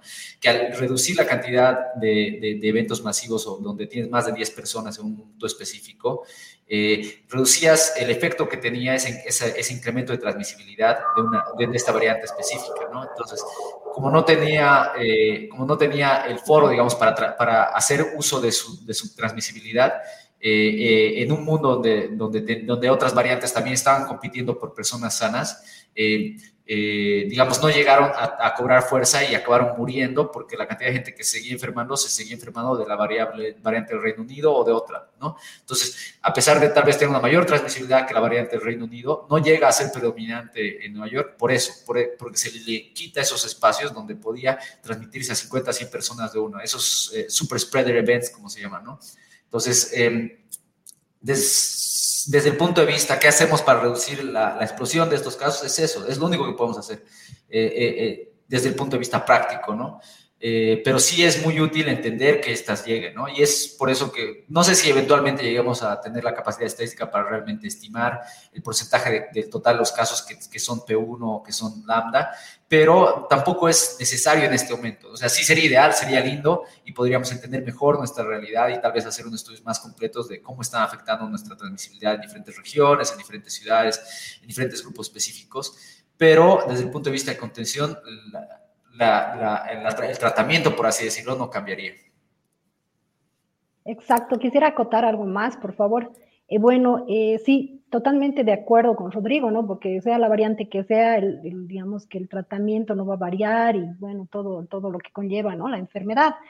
Eh, sin embargo, si hablamos un poquito, digamos, para hacer investigación en cuanto a las variantes, estamos comenzando ya este eh, en julio con, una, con un nuevo proyecto que lo estamos realizando ya internacional, ¿no? Estamos varios países de Latinoamérica donde lo que vamos a hacer es una especie de estudio tamizaje ¿no? Vamos a ver, vamos a identificar mediante técnicas eh, específicamente las variantes de preocupación, digamos, ¿no? De varios países y vamos a intentar trabajar también con, con, otros profesionales que nos ayuden, digamos, un poco con el tema de la clínica y la epidemiología y demás, para que podamos tener, qué sé yo, una base de datos y tal vez poder hacer un estudio, digamos, estadístico un poquito más confiable, tal vez, o un poco más completo de lo que son las variantes. Y de todas estas que encontremos, ya con técnicas que no son de secuenciación, sino son otro tipo de técnicas mucho más sencillas, vamos a elegir, digamos, las más representativas para poder secuenciar, digamos, ¿no? Sin embargo, estamos en eso y creo que ahora muchos laboratorios también están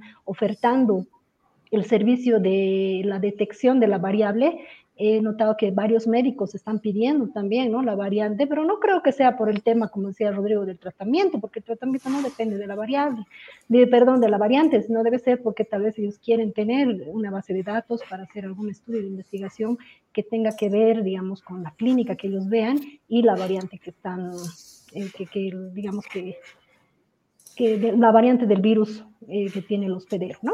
Eso simplemente para complementar muchísimas gracias. Y eso me lleva a una otra pregunta que me, me estaba picando la oreja hace un rato. Eh, ¿Cuál es el criterio que ustedes tienen para seleccionar las muestras que van a secuenciar? ¿no? Eh, ¿Son muestras de pacientes que han enfermado gravemente o que han tenido otro, otro tipo de sintomatología o alguna cosa así? Ya, eh, te comento que este ha sido un, bueno, en principio, te comento que no hemos tenido mucha, bueno, como esto era algo muy nuevo y la verdad es que casi nadie apostaba por el tema de las variantes, Hemos tenido un sinfín de problemas porque resulta que los, eh, los laboratorios de referencia, por ejemplo, eh, de, Santa Cruz, el CENETROP en LASA, no quisieron darnos las, las muestras, ¿no? Eh, no sé si tal vez era un poco de, tal vez un poquito de celo profesional, celo institucional. No pudimos recolectar muestras, nos negaron definitivamente las muestras, ¿no? Entonces, ¿qué hicimos? Tuvimos que, que hacer contactos con laboratorios privados de Santa Cruz, más bien que un laboratorio de, un hospital de Sucre, el San Pedro Claver, nos brindó incluso no solamente, no solamente las muestras, sino nos brindó apoyo económico más, nos, nos dieron un poco más de financiamiento para ampliar eh, los estudios y así, o sea, tuvimos que ir recuperando muestras, pero lamentablemente no teníamos ningún, o sea, como eran muestras que nos llegaban, no tenían, no tenían clínica, porque eran de laboratorios privados generalmente, y muchos laboratorios privados, digamos, que no, no hacen el seguimiento, y este fue del Hospital Claver, era el único que teníamos, pero que tampoco tenían, digamos, que solo querían saber las variantes, no tenían, digamos, mucho, no querían mucho el estudio, digamos, complementario con la clínica y la epidemiología, que es lo ideal, ¿no? Entonces, eh, no, pudimos establecer, digamos, eh, no pudimos eh, establecer criterios de inclusión, criterios de exclusión, criterios de eliminación. ¿no? hasta ahora les comento que hemos trabajado ya con muchos laboratorios solamente privados que han ido mandando, son pocos, ¿no? Beni sí, digamos, el CEDES mandó, Pando también mandó, pero en realidad no nos mandan eh, la, información clínica y demás, ellas ellos la tienen, pero ellos nos dicen que por cuestiones de tiempo, en realidad no, no les da el tiempo para, para mandarnos y para hacer, digamos, el seguimiento de los pacientes. Ellos tienen las muestras y mandan y dicen, bueno, nosotros queremos que secuencien y nos pidan más datos, digamos, ¿no es cierto? Que si, ustedes los quieren, pueden venir aquí y hacer un seguimiento, pero ese ya es otro, es un trabajo aparte, que es sería un trabajo bastante duro, ¿no? Como les digo, nosotros como investigadores de laboratorio a veces es difícil salir, tendríamos que trabajar con un epidemiólogo, por ejemplo, para que nos haga un estudio con variables que sean realmente representativas. Lo que sí les comento es que, por ejemplo, de Sucre nos llegaron recién eh, como más o menos unas seis muestras de, de pacientes que habían sido vacunados con las dos dosis y que habían, habían vuelto a enfermar y, habían sido hasta internados, digamos. Ninguno murió, pero habían llegado a la internación. Lamenta, bueno, y, pero vimos que esas muestras, por ejemplo, no las pudimos secuenciar. ¿Por qué? Porque la cantidad de virus, es decir, la carga viral, era demasiado baja. ¿No es cierto? Entonces, lo cual podría ser, digamos, algo nos podría dar una luz en cuanto a que en realidad estos pacientes, y bueno, tal vez eh, tenían enfermedad de base, no, sabían, no sabemos de, realmente más antecedentes clínicos, pero de que la carga viral era baja, y tal vez ha, sido complicaciones, eh, otro tipo de complicaciones por las cuales fueron internados, entonces eh, no, no pudimos secuenciar, no, no, no pudimos ver la variante, nada, ¿por qué? Porque la cantidad de virus era demasiado baja y no nos permitió hacer eso. Pero después, como les digo, este estudio no pudo tener, o sea, no pudimos acceder a más datos. Súper. podemos leer algunas consultas, hay unas consultas del público que me parecen muy interesantes. Primero, Micaela, un saludo a Micaela, ella dice, ¿por qué a pesar del gran ritmo de vacunación que tiene Chile, todavía hay tantos casos graves a diario? Mm, interesante pregunta. Eh, me sirvo tal vez un poco comentar al respecto. Creo que uno de los, Chile es uno de los casos eh, exitosos de la, de la campaña de vacunación en Latinoamérica, en la cantidad de porcentaje de población cubierta ellos han tenido mala suerte desde el punto de vista de qué vacuna han utilizado. Eh, tal vez podemos compartir rápidamente la tabla eh, que estamos mostrando hace un minuto. Eh, creo que es esta. Esta es la tabla de, que estamos compartiendo. Este es Coronavac, que es prácticamente el 90% de, de la vacunación en Chile.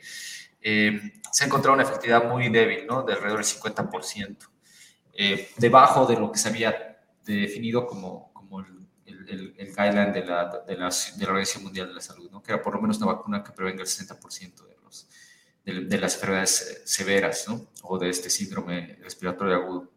Entonces, ese, ese es desde mi punto de vista epidemiológico la razón principal del, del, del, del fracaso de, o, tal vez no fracaso completo, pero sí de, la presencia todavía ah, abundante de casos en, Chile en este momento. ¿no?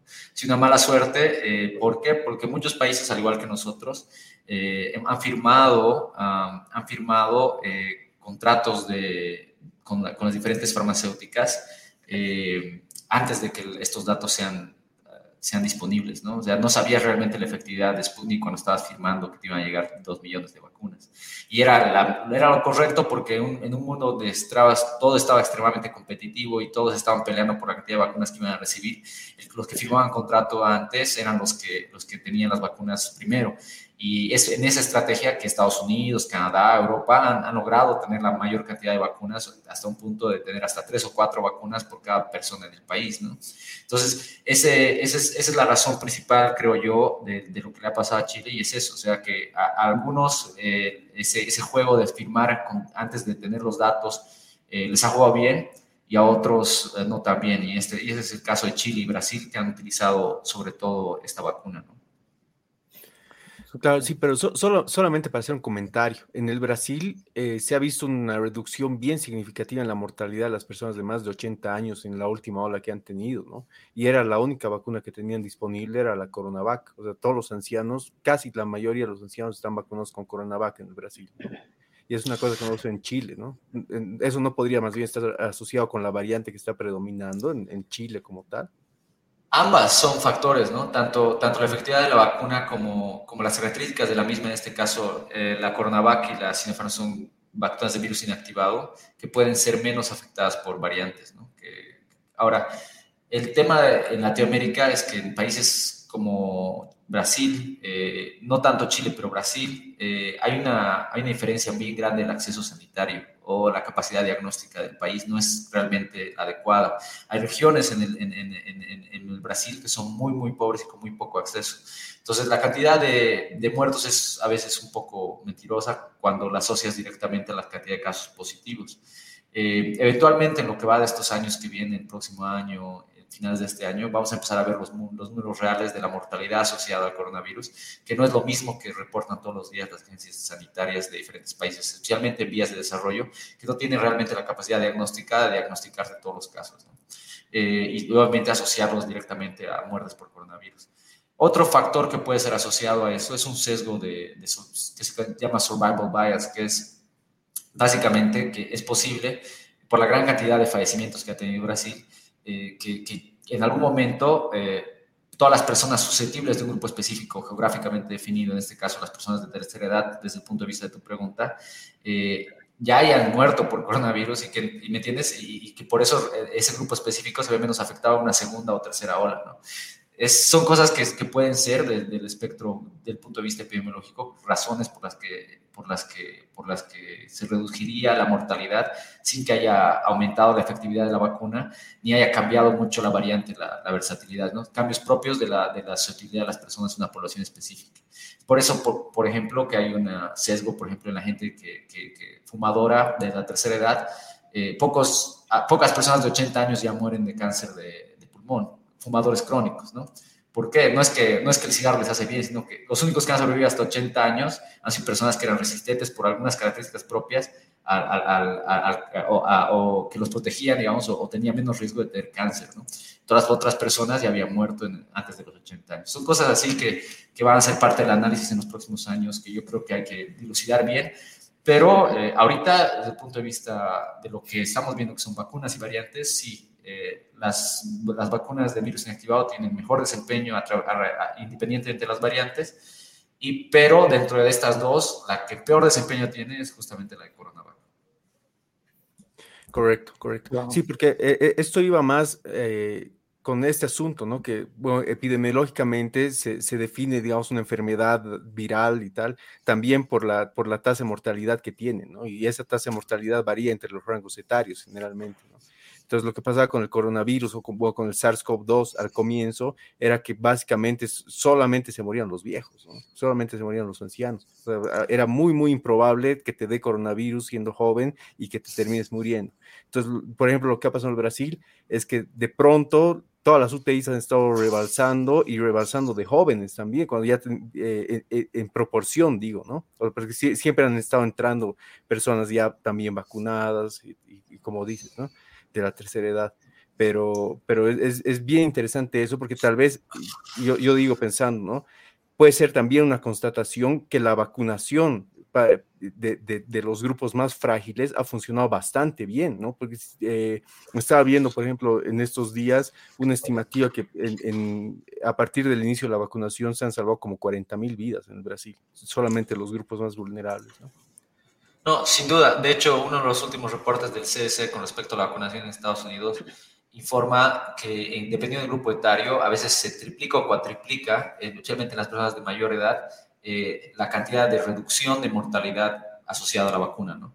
Porque mientras, y eso es súper interesante y es parte de lo que sabíamos de esta enfermedad desde el principio, ¿no? Ahora lo que pasa es que hay más gente joven enfermándose porque hay más circulación del virus y, y es más transmisible, sobre todo en espacios donde los jóvenes, de que son las personas de, de, actividad económica, por así decirlo, que están todos los días en las calles o se están, se están exponiendo más que las personas mayores que en este momento tal vez están guardadas, eh, se están enfermando más y obviamente mientras más gente se enferme, más gente llega a una, a, una UTI. Eh, sí, algo más que quisiera comentar acerca de lo que dicen, ¿no? Rodrigo y Miguel. Esto de, las poblaciones más jóvenes, no es que el virus sea selectivo, ¿no? No es que diga ahora sí ha atacado a las poblaciones adultas y vulnerables y ahora a los jóvenes. Leía un artículo en el que, bueno, era más referenciado a la, a la variante mm, Delta, ¿no? A la, a la de la India, para los que todavía no están con la nomenclatura nueva y decían que en realidad esta variante produce signos y síntomas muchísimo más leves de los, de los, que, de los que había, ¿no es cierto? Entonces, los signos, los síntomas, o los síntomas eran como que dolor de garganta, una fiebre así muy, una febrícula o dolor de cabeza, y, e incluso ya no estaba el tema este de, la, de, que ya no había, de que, del olfato y del gusto, ¿no? De que no, no podía sentir los olores, los sabores, ya, ya, no, ya no había este, esta característica. Entonces, ¿qué ha pasado? Estos, estos jóvenes, que son grupos eh, vulnerables en cuanto al encierro, ¿no es cierto? Porque es más fácil, es, es muy difícil tenerlos mucho tiempo encerrados a los jóvenes, han comenzado a salir ¿no? Entonces, confiados en que le ha dolido la cabeza, solo era la garganta, no, solo es gripe y demás, han comenzado a salir y han tenido grandes, han estado en grandes fiestas, aglomeraciones y demás, y es ahí donde se ha producido una transmisión masiva, pero de esta variante que te comento, ¿no? Que es de la, variante de la variante Delta. ¿No? Entonces, como te digo, este es en referencia, el, artículo estaba eh, daba la referencia de, la variante Delta, ¿no? ¿no? hablaba de las otras variantes, pero puede que, haya, puede que se haya producido lo mismo, digamos, con el otro tipo de variantes. Sí, sin duda. Una, algo que, quisiera acotar a, lo que bien ha dicho Anet es, eh, bueno, el, virus realmente no elige eh, a quién va a atacar, simplemente es una oportunidad que tiene. Lo que sí hemos visto y que es bien importante desde el contexto boliviano es que afecta más a, las personas que tienen, o sea, y se ha visto esta distribución alrededor del mundo sin importar el lugar, en Nueva York o en la China, eh, donde se presentan más casos y donde los casos se complican más son los estratos socioeconómicos más bajos, ¿no? Entonces, mientras más, más informar su economía, mientras menos capacidad tienen de, de, hacer teletrabajo, mientras menos recursos tienen para, para, proveer sus familias, mayor, mayor susceptibilidad a tener, a tener, a tener más casos y, por lo tanto, mayores complicaciones y menos, eh, y menos eh, pues, peores números, ¿no? En el tema de mortalidad. Y eso es peligroso en el país porque también, o sea, como decía en algún momento de la presentación, no sabemos realmente a quiénes estamos vacunando en el país. Los números grandes que se presentan, hemos vacunado tal cantidad en el departamento tal. Eh, no sabes si estás vacunando gente de, la, en La Paz, no sabes si estás vacunando solo a la gente de la zona sur y qué ha pasado con la gente del Alto, o, o, en Cochabamba tal vez lo mismo, o sea, ¿será que hemos vacunado más en, o la gente que ha querido recibir las vacunas es más gente de la zona norte y no la gente de la zona sur? Y esa es la pregunta seria que yo creo que falta hacer. Eh, vamos a tener que hacerlo eh, en estudios en in situ, porque como no se han recolectado los datos al momento de realizar la vacunación, vamos a tener que hacer estudios como eh, de muestreo para entender realmente cuánta gente se ha vacunado en cada distrito y de esa manera tratar de, empezar a hacer targeting en el tema de vacunación, porque como ustedes bien han mencionado en algún momento, o sea, se, o se está ahorita mencionando harto también los medios, es que las tasas de vacunación están disminuyendo ¿no? en, el país y se está viendo menos filas en los centros de vacunación. Y eso responde a, obviamente a esto que estamos viendo también en el mundo, que es que las personas que querían vacunarse han ido primero y ya de ahí te encuentras con que no todos querían y de hecho necesitas incentivar el uso de la vacuna de muchas, de muchas estrategias, incluida, por ejemplo, el tema de accesos preferenciales a diferentes eh, servicios, eh, eh, algunos estímulos hasta económicos que podrían realizar o que se han realizado en algunos países, preferencias o, temas laborales, incluso para algunos grupos específicos. Entonces son cosas que están ahí en el debate, que es lo que vamos a tener que hacer en los próximos meses en el país. Súper. Hay, hay una consulta muy interesante. Bueno, son dos preguntas de Iván Guillén, que dice dos preguntas. ¿En cuánto tiempo una primera dosis pierde su efectividad? Y su segunda pregunta es, ¿cuáles serían los riesgos de usar dos tipos de vacunas? Sí. Eh, varía mucho de cada una de las, de las plataformas y cada una de las vacunas. Eh, la respuesta que hemos visto en su fase 1, fase 2 pero eh, todas entran dentro de un rango de más o menos, eh, se pueden ver anticuerpos neutralizantes hasta en 3, 4 meses posterior a la primera dosis. Ahora, ¿cuántos de estos son realmente efectivos para prevenir enfermedad? No sabemos. O sea, es algo que se tiene que ver en estudios fase 4, ¿no? En gente que solo ha recibido una. Hay estudios que se han hecho de, por ejemplo, similares de AstraZeneca en Reino Unido, gente que solo ha recibido una dosis y ver cuánto tiempo y qué protección tenían realmente lo mismo es ese estudio, por ejemplo, que presenté de, fase 4 de, Pfizer, que mostraba una efectividad de alrededor del 70% en, personas que habían recibido solamente una dosis por XZ motivo. Eh, entonces, es muy variable, hay muchas características que hay que considerar. estamos utilizando esta vacuna recién, o las vacunas estamos utilizando las seis meses, en algunas partes del mundo dos meses, tres meses. Entonces, hay mucho en fase 4 que todavía vamos, vamos a entender desde el punto de vista de, de realmente cuánto duraría una dosis o no.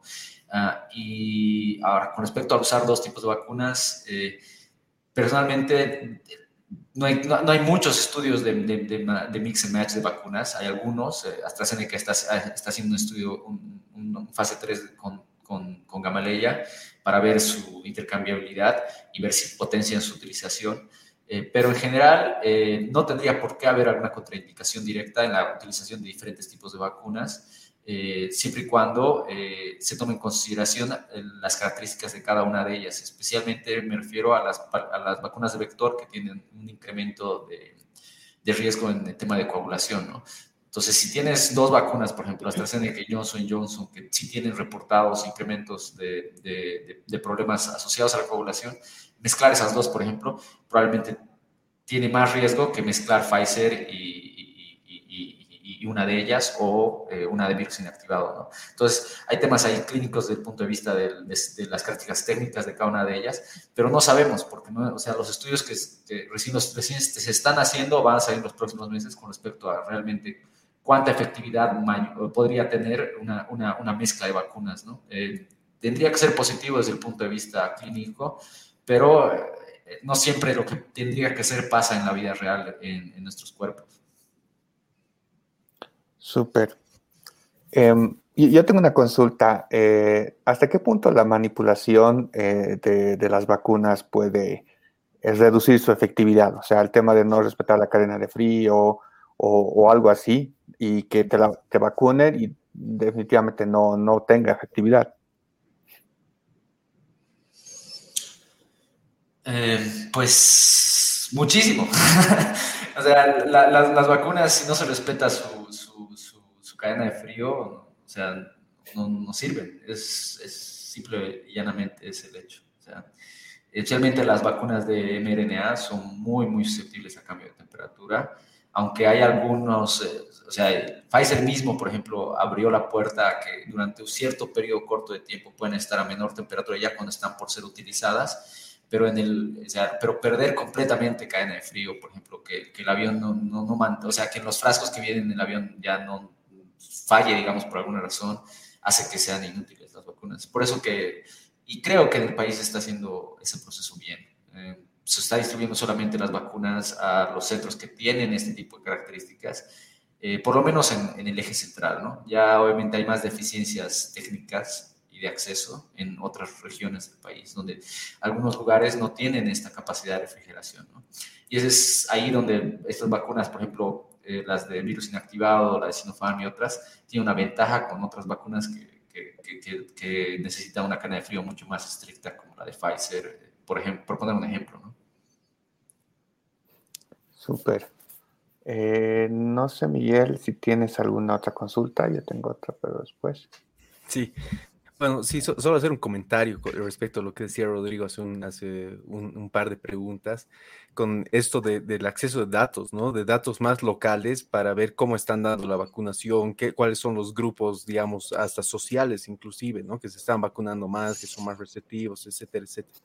Y bueno, eh, aquí estamos en La Paz, ¿no? Yo, yo estoy en La Paz, en La Paz también. Y por lo que yo he visto, dentro, digamos, de mi, de, de, del de mis conexiones sociales, digamos, más próximas, he visto que hay mucha gourmetización, yo le llamo, de vacunas, ¿no? Que voy a esperar a que llegue la Pfizer para vacunarme. Mm. Y creo que más bien justo lo que ha dicho Rodrigo respecto de, a ver, esperen un rato que la Pfizer es demasiado específica para una mutación, ¿no? Que pierde bastante efectividad con, con, con otras variantes y demás. Entonces es mejor vacunarse con la vacuna que está, que, que, están poniendo y demás. Eh, yo, yo estoy desesperado por vacunarme, les digo así, pero yo realmente no veo cuándo va a ser.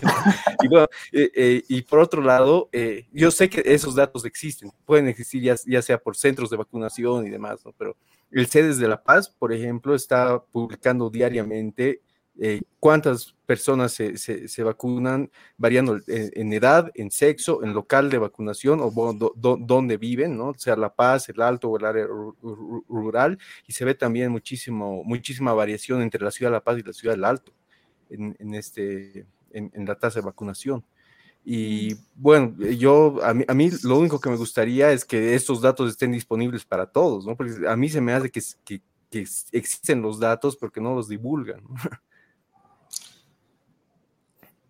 De hecho, hay algo que sumado a todo lo que comentamos, están los movimientos antivacunas, ¿no? A manera de, bueno, les hago un comentario, ¿no? Que, bueno, me lo contaron, yo no, yo no lo vi, pero me dijeron que, por ejemplo, hace como dos semanas en la UPEA del Alto existía una, una fila larga de gente que quería hacerse vacunar y de pronto llegó alguien con su megáfono, que era del movimiento antivacunas, y les decía, no se hagan vacunar porque las personas que se han vacunado tienen máximo 20 o 30 días de vida y después se van a morir, o, y, un montón de, de, mentiras, ¿no? Entonces me contaron que fue tremenda la reacción, me decía, era como cuando tienes eh, un, un, un poquito de azúcar en la mesa y están miles de hormiguitas y echas agua y todas se esparcen, dice que toda la gente se esparció y quedó una fila chiquita de unas cuantas personas, ¿no? Que dijeron, no, nos haremos vacunar nomás, pero el resto desapareció. ¿No? Entonces, eh, es una pena, como tú dices, ¿no? Cuando a mí me preguntan, porque a mí me preguntan, ¿no? Me dicen, ¿cuál es la mejor vacuna? Y la mejor vacuna es la que esté disponible, o sea, la que esté disponible, esa es la mejor. Sí, sin duda. Eh, ahora, como una crítica eh, proactiva, yo, lo que tú decías, ¿no? O sea, estamos esperando que todos se puedan vacunar lamentablemente creo que hay datos que, como tú dices, no es que se podría, digamos, hacer unas inferencias de, ay, porque se han vacunado más en este centro, tal vez son de esta zona, pero la verdad es que en la práctica la gente está yendo a conseguir vacunas donde puede. Eh, y la única información que está recolectando los centros de vacunación es el nombre de la persona y su carnet de identidad. Eh, y eso te dice su edad, sí, podríamos hacer de grupos etarios, pero eso ya sabemos quién está vacunado, porque en teoría, o sea, tendría que solamente vacunarse los que son elegibles pero no sabemos exactamente de dónde están viniendo. Por eso mismo, hay gente incluso que, que está moviéndose entre, entre, provincias y entre departamentos para recibir cierto tipo de vacuna, por esa misma gourmetización que es la que tú llamas. Y eso es, o sea, difícil desde el punto de vista técnico para realmente hacer eh, o incentivar la vacunación en grupos específicos. No sabemos. Y no creo que el Estado, o sea, podrías hacer una inferencia eh, no causal de que porque se han vacunado más en estos centros de salud son más de esta zona, pero yo creo que estarías cometiendo un error grave que no entiende la realidad de cómo se están manejando las cosas, lamentablemente, en el país. Súper. Tenemos dos, justo hablando del tema de la, de la información, bueno, son tres eh, pedidos, por decirlo así. Eh, nos dice dónde podemos encontrar la información que presentaron. Bueno, igual nos, nos agradece. Y también eh, Puedo seguir para informarme de estos datos. Eh, bueno, yo me imagino que la presentación que yo, yo, bueno, me imagino que ustedes tienen el video y ahí tengo algunos, uh, ahí tengo, eh, he citado algunos, uh, algunos aspectos, algunos datos. Lo más importante, digamos, para ver el tema de las variantes en Bolivia es, es entrar a Next Strain, porque ahí están todas las características y algunos, y para ver más características aún, digamos, de las variantes, en, la presentación están también, ¿no? Un par de, de, de datos que les, que les dejé. Y bueno, en revistas científicas tal vez, ¿no? Podrían entrar algunos, algunos datos de las y de vacunación, me imagino también que es igual, o Rodrigo también hizo, eh, presentó en su, en su presentación, vino que había algunas, algunos datos, o tal vez Rodrigo les podría dar algunos otros, algunas otras herramientas. Sí, eh, justamente, eh, o sea, hay tres fuentes principales que yo cito constantemente, que son llama, que es eh, la, el Journal de la Asociación Médica Americana, el, New England Journal of Medicine, que es similar, eh, el BMG, que es el, British Medical Journal, y sobre todo el MMWR, que es una Todos estos, estos cuatro que he mencionado te puedes suscribir, vas a sus redes sociales o a sus, o a, sus páginas formales y ellos mandan actualizaciones de sus, de sus artículos. Estos tres eh, journals y, este, y esta publicación, que no es un journal del CDC, son gratuitas. Entonces, una vez que uno se suscribe, puede recibir actualizaciones constantemente de eso, si es que le interesa este tipo de temas. Super, estoy poniendo las link en Extrain y ahorita pongo los demás. Genial. Em, no sé si tienen alguna otra consulta más para voy a estar finalizando. Sí, eh, yo, yo, tengo una, una, pequeña consulta más respecto justamente de, la coyuntura actual del país, ¿no? Respecto a la vacunación. Eh, sabemos que se supone que iban a llegar millones y millones de vacunas que por, por diversos motivos no han llegado, ya sean las, las de Gamaleya o las del Instituto Serum en la India.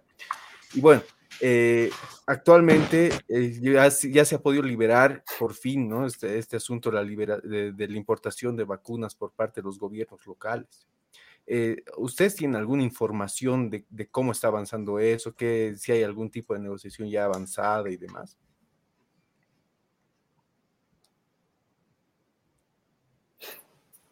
Rodrigo, tal vez. Yo, por lo menos, no, no, no, no cuento con muchos datos acerca del tema. ¿Puedes repetir qué tipo de, qué tipo de acuerdos o sea, tienes conocimiento? Eh, no, digo, por, ejemplo, eh, que son tres días, ¿no? Que se ha liberado el asunto para, para importar las vacunas por gobiernos locales y eh, sabía que, por ejemplo, Manfred, ¿no? Está con, con en, principio, con conversaciones con Johnson Johnson y demás, ¿no? ¿Se sabe de, algún tipo de vacuna que esté siendo negociada ahora por los gobiernos locales o, estamos en el limbo?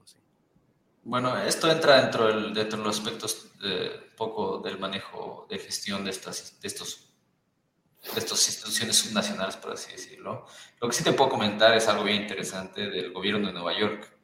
El gobernador de Nueva York, eh, el estado que tiene más o menos 20 millones de, de habitantes y que es uno de los más golpeados, todavía quiere comprar vacunas como estado y no ha podido.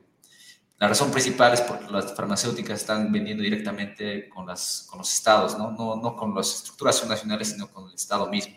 Entonces, cualquier tipo de negociación que puedan gestar los actores subnacionales, que deben hacerlo, y creo que está bien, eh, siempre va a pasar por el gobierno nacional, porque eso es así es como se está manejando este tipo de contratos, ahorita, por lo menos con las farmacéuticas grandes, ¿no? Y las que tienen ya la aprobación. Tengo una pregunta para Rodrigo, aprovechando que, que, él, bueno, tenemos nexos, ¿no? Con Nueva York. ¿Qué datos se han, se han tomado en cuenta para la vacunación? ¿Se han hecho algunos, algunas fichas epidemiológicas, algunos datos más que los, digamos, solo los del carnet de identidad, digamos, Rodrigo?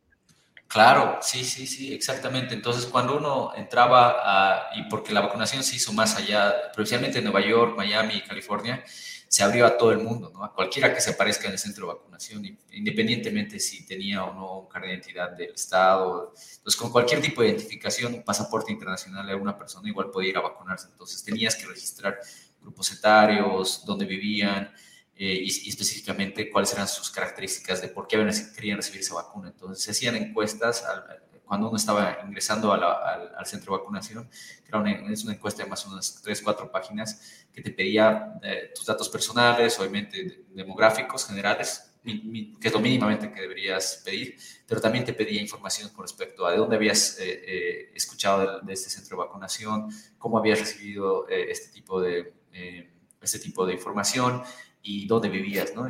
¿Cuál era tu dirección o tu, o tu en este caso en Estados Unidos se maneja algo que es el CICO, que es básicamente como distrito.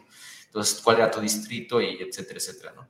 Esa información después se ha utilizado para realmente entender qué distritos no, no habían tenido acceso, ¿no? Eh, y esto no es el caso solo de Nueva York, es el caso de prácticamente todos Estados Unidos, porque utilizaron el mismo modelo y el mismo tipo de encuesta en casi todo lado. Entonces, eso te permitía hacer un poquito desgranularización de quiénes estaban recibiendo las vacunas. Muchas gracias, Rodrigo. Qué interesante lo que me comentas. Sí. Se podría hacer aquí igual, pero ya es un poquito, eh, yo creo que lo que se tiene que hacer lamentablemente, porque si no se hace desde el principio, no sabes realmente si los que se han vacunado antes son muy diferentes a los que están ahora. Entonces, lo que tienes que hacer es eh, tipo encuestas de opinión, como para cuando estás eh, hablando de si has elegido candidatos o no, se va a tener que hacer muestras randomizadas en los diferentes distritos y ver cuánta gente en muestras representativas se ha vacunado y de esa manera hacer una inferencia de realmente cuánta gente se ha vacunado en un distrito específico, por así decirlo. Eso es lo que vamos a tener que hacer y es un doble trabajo que se podría haber ahorrado si hubiéramos tenido ese tipo de formularios desde un inicio. Súper. Eh, yo tengo una consulta, eh, Rodrigo. Hablaste eh, sobre un tema de un tercer refuerzo, quizá. No sé si hay algunos estudios de más o menos, sé que es muy poco tiempo, ¿no? El tema de la vacuna, pero si hay una proyección de que se va a tener que usar un tercer esfuerzo o si esto va a ser, algún, algunos dicen que va a ser estacional, eh, no sé, digamos, no sé hasta, hasta qué punto se avanza con eso. Bueno, llevamos poco tiempo dando la vacuna a la población en general, pero los fase 1, fase 2, que son con los que se ha empezado este tipo de estudios, se han hecho ya el año pasado, estas, o sea, desde febrero, marzo. Entonces, esa gente ya, ya tiene una, la gente de, la, de las fase 1, fase 2, ya es gente que ya tiene esta vacuna un año, o las, estas vacunas, en este caso las, las que se han estudiado en ese momento, son gente que ya recibido esta vacuna hace más de un año. Y es en esas, ese, ese seguimiento que se está haciendo a esos estudios, a la gente que, se, que ha estado en los estudios fase 1, fase 2, incluso los que han estado en los estudios fase 3, que algunos estudios preliminares todavía no publicados, como que comentados en conferencias, están hablando de de que sí sería prudente hacer una tercera, una tercera dosis alrededor de nueve meses a un año posterior a la, segunda y que esta aparentemente podría, porque no se sabe tampoco, obviamente solo un año desde, desde estos fase 1, fase 2, fase 3, pero que sí duraría más de un año, que duraría por lo menos, eh, este, se estima, se estima, no se sabe, que, que dure por lo menos un, par de años eh, el refuerzo. Ahora, también al mismo tiempo que se está hablando de esto y solamente repetir una tercera dosis de esta misma vacuna, también muchas farmacéuticas están adecuando sus vacunas a las diferentes cepas, ¿no? Están, porque obviamente, como habíamos visto en, algunos de los artículos, eh, se está viendo que algunas plataformas están teniendo peor desempeño en algunas variantes. Entonces, las farmacéuticas no son tontas y saben que necesitan adecuarse a eso y algunas están considerando o repetir en la misma dosis o cambiar el refuerzo de alguna manera para que incluya eh, eh, una, una, como una update, por así decirlo, de, que se acople a las variantes. Eh, desde el punto de vista técnico, hacemos eso todos los años con influenza. se hace una adivinanza educada de cuál es el epidemiologic drift o qué tipo de, de, influenza está circulando más en el mundo y así de esa manera se elige qué, qué, tipo de, de, de, influencias, generalmente tres o cuatro, se colocan en cada una de las vacunas que se reciben anualmente de influenza. Eventualmente vamos a llegar a algo así, eh, pero eh, la diferencia es que eh, todavía no tenemos realmente, eh, realmente la capacidad eh, de, cambiar estas vacunas así. O sea, vamos a llegar ahí en uno o dos años donde vamos a tener toda una, una un espectro de herramientas mucho más fuertes para, de, diferentes características, de diferentes vacunas que tal vez podamos juntar para poder hacer más potente una vacunación, pero va a ser un proceso de todavía un par de, un par de años. Super.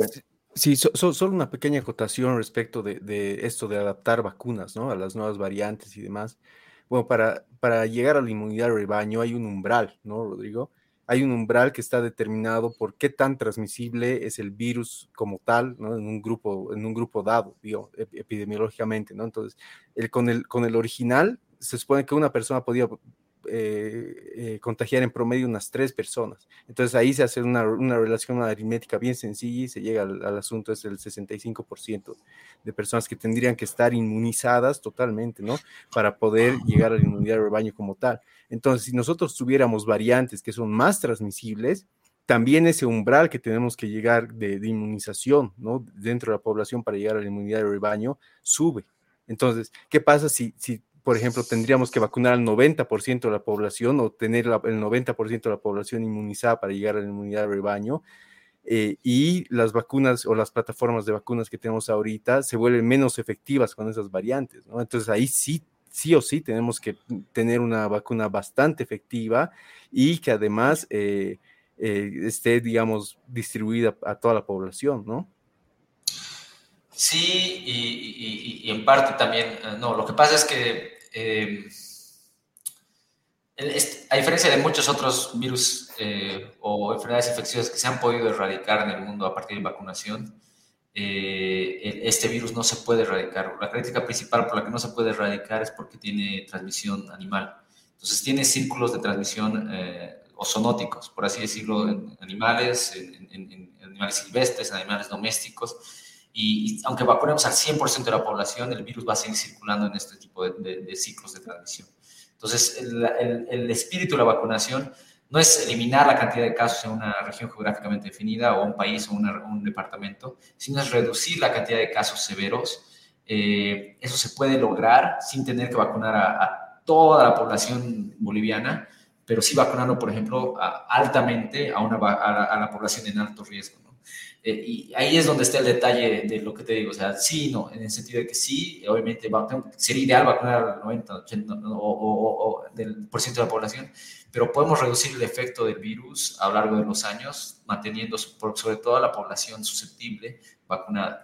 Y eso es una tarea igual titánica, pero que sí, o sea, es, es, es, un poquito menos que realmente tratar de, de, o sea, sí sería ideal aspirar a vacunar al 100% de la población, pero pero como tú dices, va a haber otras variables ahí también en juego.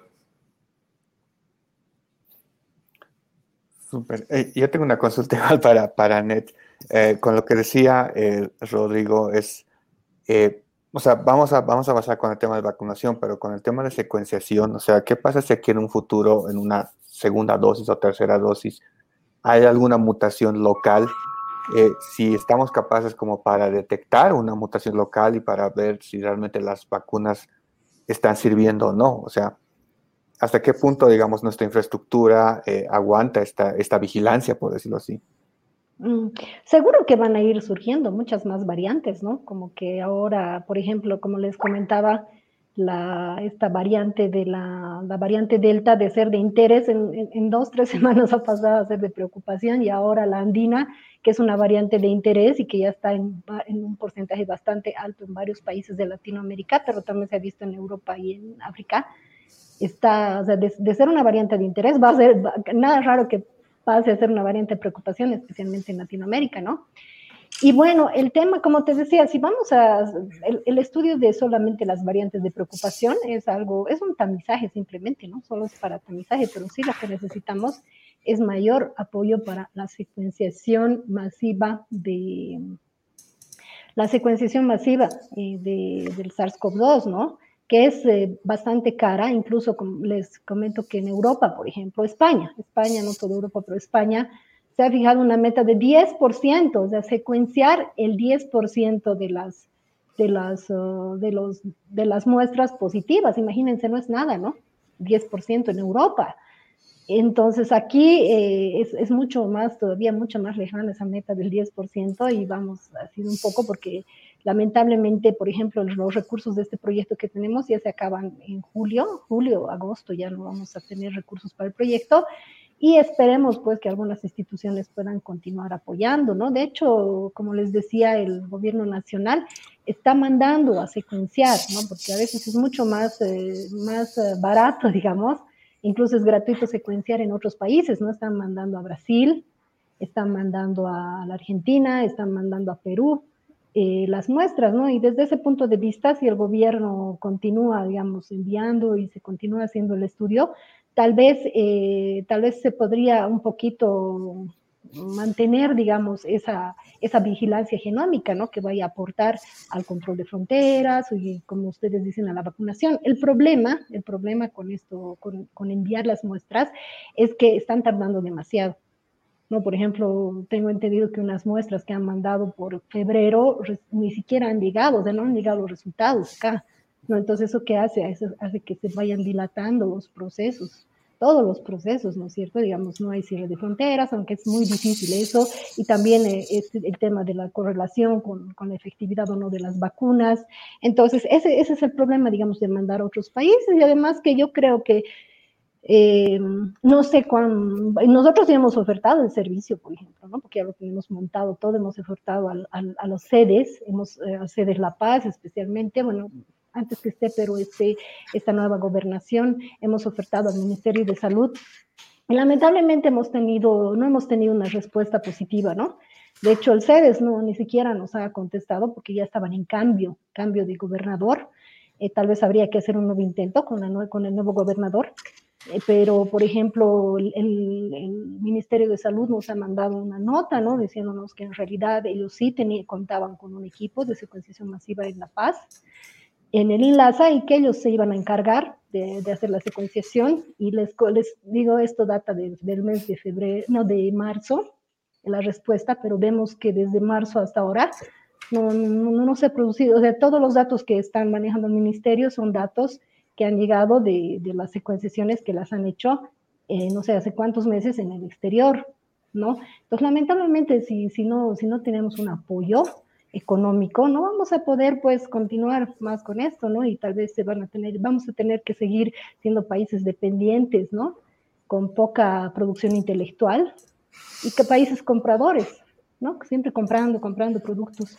Entonces, si, van las cosas como hasta ahora han ido, no vislumbro, digamos, que, que, vayamos a tener apoyo económico y tal vez las cosas vayan a quedarse en simples tamizajes, como les digo. Pero si en algún momento, tal vez eh, incluso la universidad, con estos últimos resultados, nos continúa dando algún apoyo y especialmente el gobierno central y los sedes departamentales, digamos, tal vez tendríamos eh, buenas, buenas perspectivas, ¿no? Súper. Bueno, yo creo que ya, ya estamos un buen tiempo. Eh, ya para, para terminar, hay una consulta de André que dice, Rodi, ¿qué opinas sobre las cuarentenas rígidas? ¿Lo ves conveniente o innecesaria?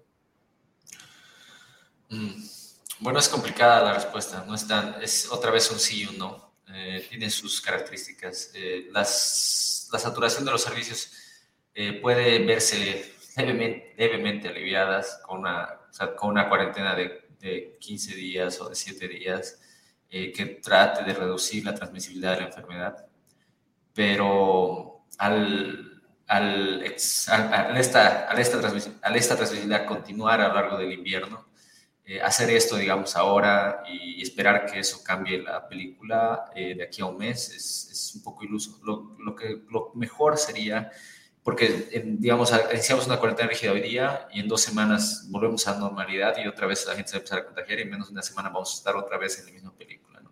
Entonces, lo que pasa y lo que es mejor eh, es tratar de hacer estrategias de contención que puedan utilizarse a lo largo de todo el invierno. Reducción de los espacios masivos, reducción de los lugares donde, de los ambientes cerrados que, donde se incrementa la transmisibilidad. ¿Por qué suben los casos en invierno? Es por el comportamiento humano, no es por el frío, es porque las personas en el frío se, se concentran en lugares cerrados y eso aumenta la capacidad de transmisibilidad de estos virus y de estas variantes les da ese espacio donde en un restaurante donde todo está cerrado, las, gente, las personas y, la concentración de aire hace que las partículas virales puedan transmitirse. Entonces, es la razón también por la que en el hemisferio sur tenemos dos, eh, dos olas al año y no una, es porque en el hemisferio norte, donde tienen eh, tal vez una, un, periodo invernal bien marcado, en, en, en, el hemisferio sur tenemos el periodo invernal bien marcado, pero también tenemos una época de lluvias bien marcada, especialmente en esta región del mundo. Entonces, esa, esa, las lluvias hacen el mismo efecto que, que, el, invierno. Entonces, son, esa es la razón por la que en este momento ya estamos en una tercera hora y probablemente en la época de lluvias que viene en diciembre, enero, tengamos una cuarta. ¿no?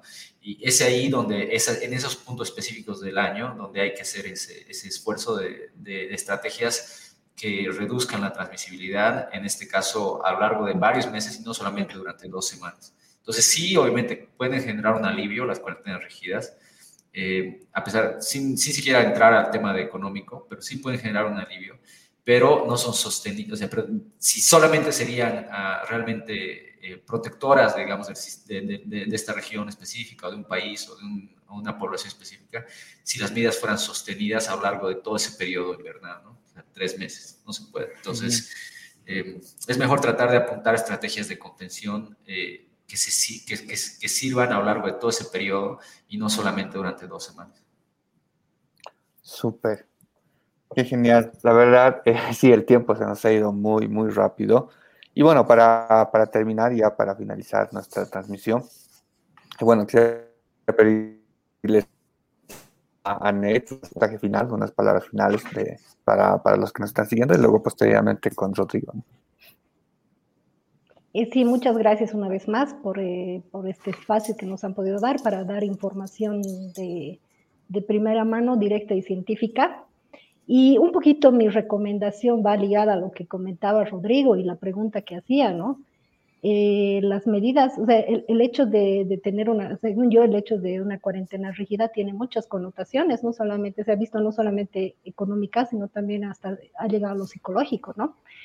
Pero lo que yo, yo, yo veo es que la gente tiene miedo al virus, ¿no es cierto? Pero resulta que el virus tiene un vector, o sea, los vectores del virus somos las personas, todos son sospechosos, ¿no? O sea, no hay eso de que yo vivo con un grupo de personas y no tienen, porque no tienen síntomas, ¿no? Ustedes han podido ver casi sintomáticos. Entonces, ¿a quién tenemos que temer? Es al vector, no tanto hacia el virus, ¿no? Entonces, tenemos que, tenemos que eh, mantener distancia de quién? Del vector, porque es el vector que somos nosotros que vamos a transmitir el virus. Entonces, eso, eso es bien importante, ¿no? Porque hay mucha gente que me dice, no, yo me he cuidado, dice, ¿no?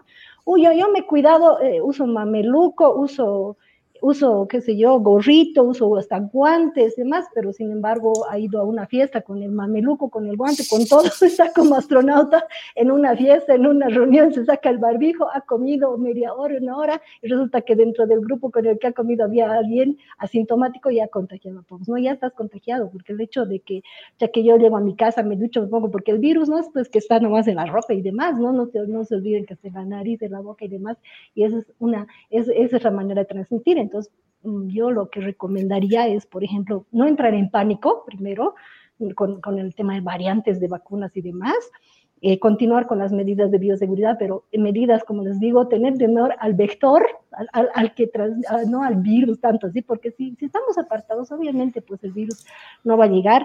Luego, eh, la vacunación, que es fundamental, que no vayamos a gourmetizar, como decía Miguel, ¿no? Tanto eso de las vacunas, y completar, ¿no? Completar aquellas personas. He escuchado algunas que dicen, no, no, me he hecho daño la primera dosis, ya no me voy a poner la segunda dosis, tengo miedo, ¿no? Tienen que completar su esquema de vacunación. Y bueno, eh, como les decía, seguro que se van a ir, uh, van a ir surgiendo más variantes, ¿no? Lo cual no tiene que producir pánico, simplemente eh, guardar las medidas de bioseguridad, pero de manera seria, es lo que nos va aportar a la reducción, ¿no? Más las vacunas y, otros, y otro, otro tipo de medidas va a ir reduciendo los casos. Eso es todo, gracias. Súper. Rodrigo. Yo, yo, quiero agradecer primero a Eddie y Miguel por la, por la apertura, por el espacio, y también a Anet, sobre todo, por toda la labor que está realizando. Hacer este tipo de investigación en el país no es fácil. Eh, conseguir recursos tampoco. Y es, es, es una tarea que, que, que realmente eh, cuesta mucho y, es bueno reconocerla ampliamente. Yo, Anet, te felicito por tu trabajo. La verdad es que es increíble lo que están haciendo. Esperamos puedan continuar su trabajo a pesar de las limitaciones que tú bien has dicho. Eh, esperamos nosotros también eventualmente, tenemos varios proyectos en el país, contribuir también a lo que se está haciendo. Pero eso, primero que nada. Segundo, eh, hacer eco de lo, que, de lo que decías con respecto al tema de transmisibilidad, al tema de cómo hay que cuidarnos me gusta agregar un cuarto punto a lo que todo el mundo anda diciendo desde hace un año, que, que es el lavado de manos, el distanciamiento social y, y, el barbijo, que es el tema de, del, y, un énfasis en lo que estaba viniendo diciendo de los espacios cerrados, ¿no? En este momento es crítico, crítico abrigarse bien y abrir las ventanas en cualquier lugar en el que estás con gente que no es de tu inmediato círculo familiar con el que vives, ¿no? Entonces, abrir una ventana realmente fácil, reduce la transmisibilidad, donde que haya un cruce de aire en un espacio, reduce la transmisibilidad del virus eh, un, a un 0.1%. ¿no? Entonces, te ayuda a ti y a la otra persona a estar protegidas. ¿no? Es algo que hacíamos, no solamente, volviendo a lo que hemos aprendido de otras epidemias, no sé si las personas que conozcan Nueva York tal vez conocen, eh, o algunas otras ciudades viejas han visto que los, los calefactores tienden a estar en las ventanas. La razón principal por la que eso pasaba, sobre todo en los edificios preguerra, es la influenza, la, epidemia de influenza de, de, de, 1914. En algunos estados, sobre todo en Nueva York, se reguló, por ejemplo, que, que, todas las ventanas debían estar abiertas durante todo el invierno, por lo menos la mitad de la ventana. ¿no? Y esa es la razón por la que los calefactores acabaron estando en esos espacios. ¿no? Eh, es eso, o sea, ese, ese, tipo de cosas que son prácticamente conocidas de la transmisibilidad de, las, de los virus aéreos son las que se repiten eh, en este coronavirus. Eh, abrir las ventanas da, da un aire de, de, tranquilidad a, lo que sea que estemos haciendo. Realmente, si es que no es por nuestra actividad laboral, económica, tenemos que estar en ese tipo de interacciones. ¿no? Entonces, ponerse doble, triple chamarra, pero mantener las ventanas abiertas va a reducir esta transmisibilidad. Súper. Miguel. Sí, bueno, muchísimas gracias Rodrigo, muchísimas gracias Anet. Realmente ha sido un conversatorio muy, muy interesante. Eh, creo que hemos podido aclarar muchísimas dudas. Yo personalmente he un montón de dudas que tenía también. Y quería agradecerles por la predisposición, por participar de este tipo de eventos y comunicarles también que eh, como Book Movement eh, es la segunda versión, digamos, de este tipo de conversatorios que hacemos. Y bueno, según cómo vaya eh, pasando ¿no? la, epidemia dentro, dentro del país, tenemos planeado también seguir aportando, digamos, desde el punto de vista de la comunicación científica, ¿no? Entonces, me gustaría extenderles la, la invitación para tal vez una próxima versión. Y bueno, eh, para, para concluir un poco, quiero rescatar el, el hecho que como bien decía Rodrigo, como bien decía Anet, ¿no? Estamos pudiendo hacer ciencia en Bolivia a pesar de todas las limitaciones que se tienen. Yo recuerdo cuando ha empezado todo, toda esta desgracia, se podría decir, yo particularmente estaba bastante, bastante intrigado con qué iba a ser de mi vida, ¿no? Hablando un poco eh, más personalmente, yo actualmente soy estudiante de doctorado en física, en física teórica y bueno, encerrado en un departamento en el Brasil y demás, yo no, sabía qué demonios hacer, ¿no? Porque no me sentía con ganas de, hacer lo que tenía que hacer en el trabajo, ¿no? De hacer mi tesis y demás. Y al mismo tiempo decía, pero yo soy científico, ¿no? Algo, algo debo poder hacer con esto, ¿no? O, tal vez aportar de alguna forma. Y bueno, eh, yo creo que eh, es, en ese momento nos, medio que nos han noqueado a todos, ¿no? Y entre otras cosas, el, único aporte que yo he podido hacer de eso, digamos, desde el punto de vista científico, ha sido hacer un estudio epidemiológico que, que bueno, está publicado y demás, y que ha podido eh, darle al, al, pico de la primera ola que hemos tenido, ¿no? Y en ese momento yo veía y decía, bueno, efectivamente no se está haciendo mucha cosa y hay recursos online y todo lo demás. Y hablaba con Oscar Rollano también y me decía, sí, que hay que secuenciar los genomas y todo lo demás. Y bueno, eh, yo soy particularmente alegre, así que, que hayan profesionales bolivianos que están trabajando activamente, ya sea en el control de la pandemia, en el control, digamos, epidemiológico y también en la secuenciación de los genomas. Tenemos que tener en cuenta que eh, no es el asunto de, invertir en ciencia para tener resultados inmediatamente.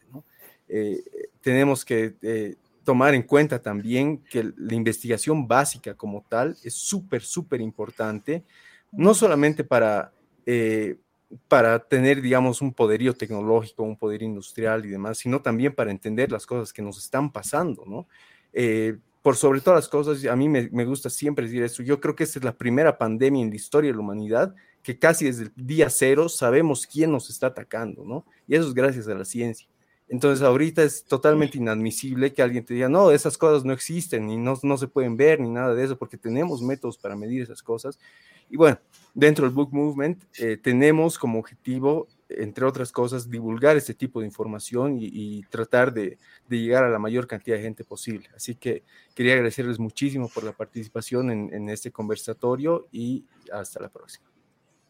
Super, gracias Miguel, gracias Rodrigo y gracias Anet. Ha sido algo muy, muy, muy gratificante y seguro, ¿no? Esto va a servir para que todo el mundo lo pueda volver a ver, el video y, y de hecho, ¿no? La idea es informarnos y bueno, hacer ciencia también. Así que muchas gracias y nos vemos la próxima.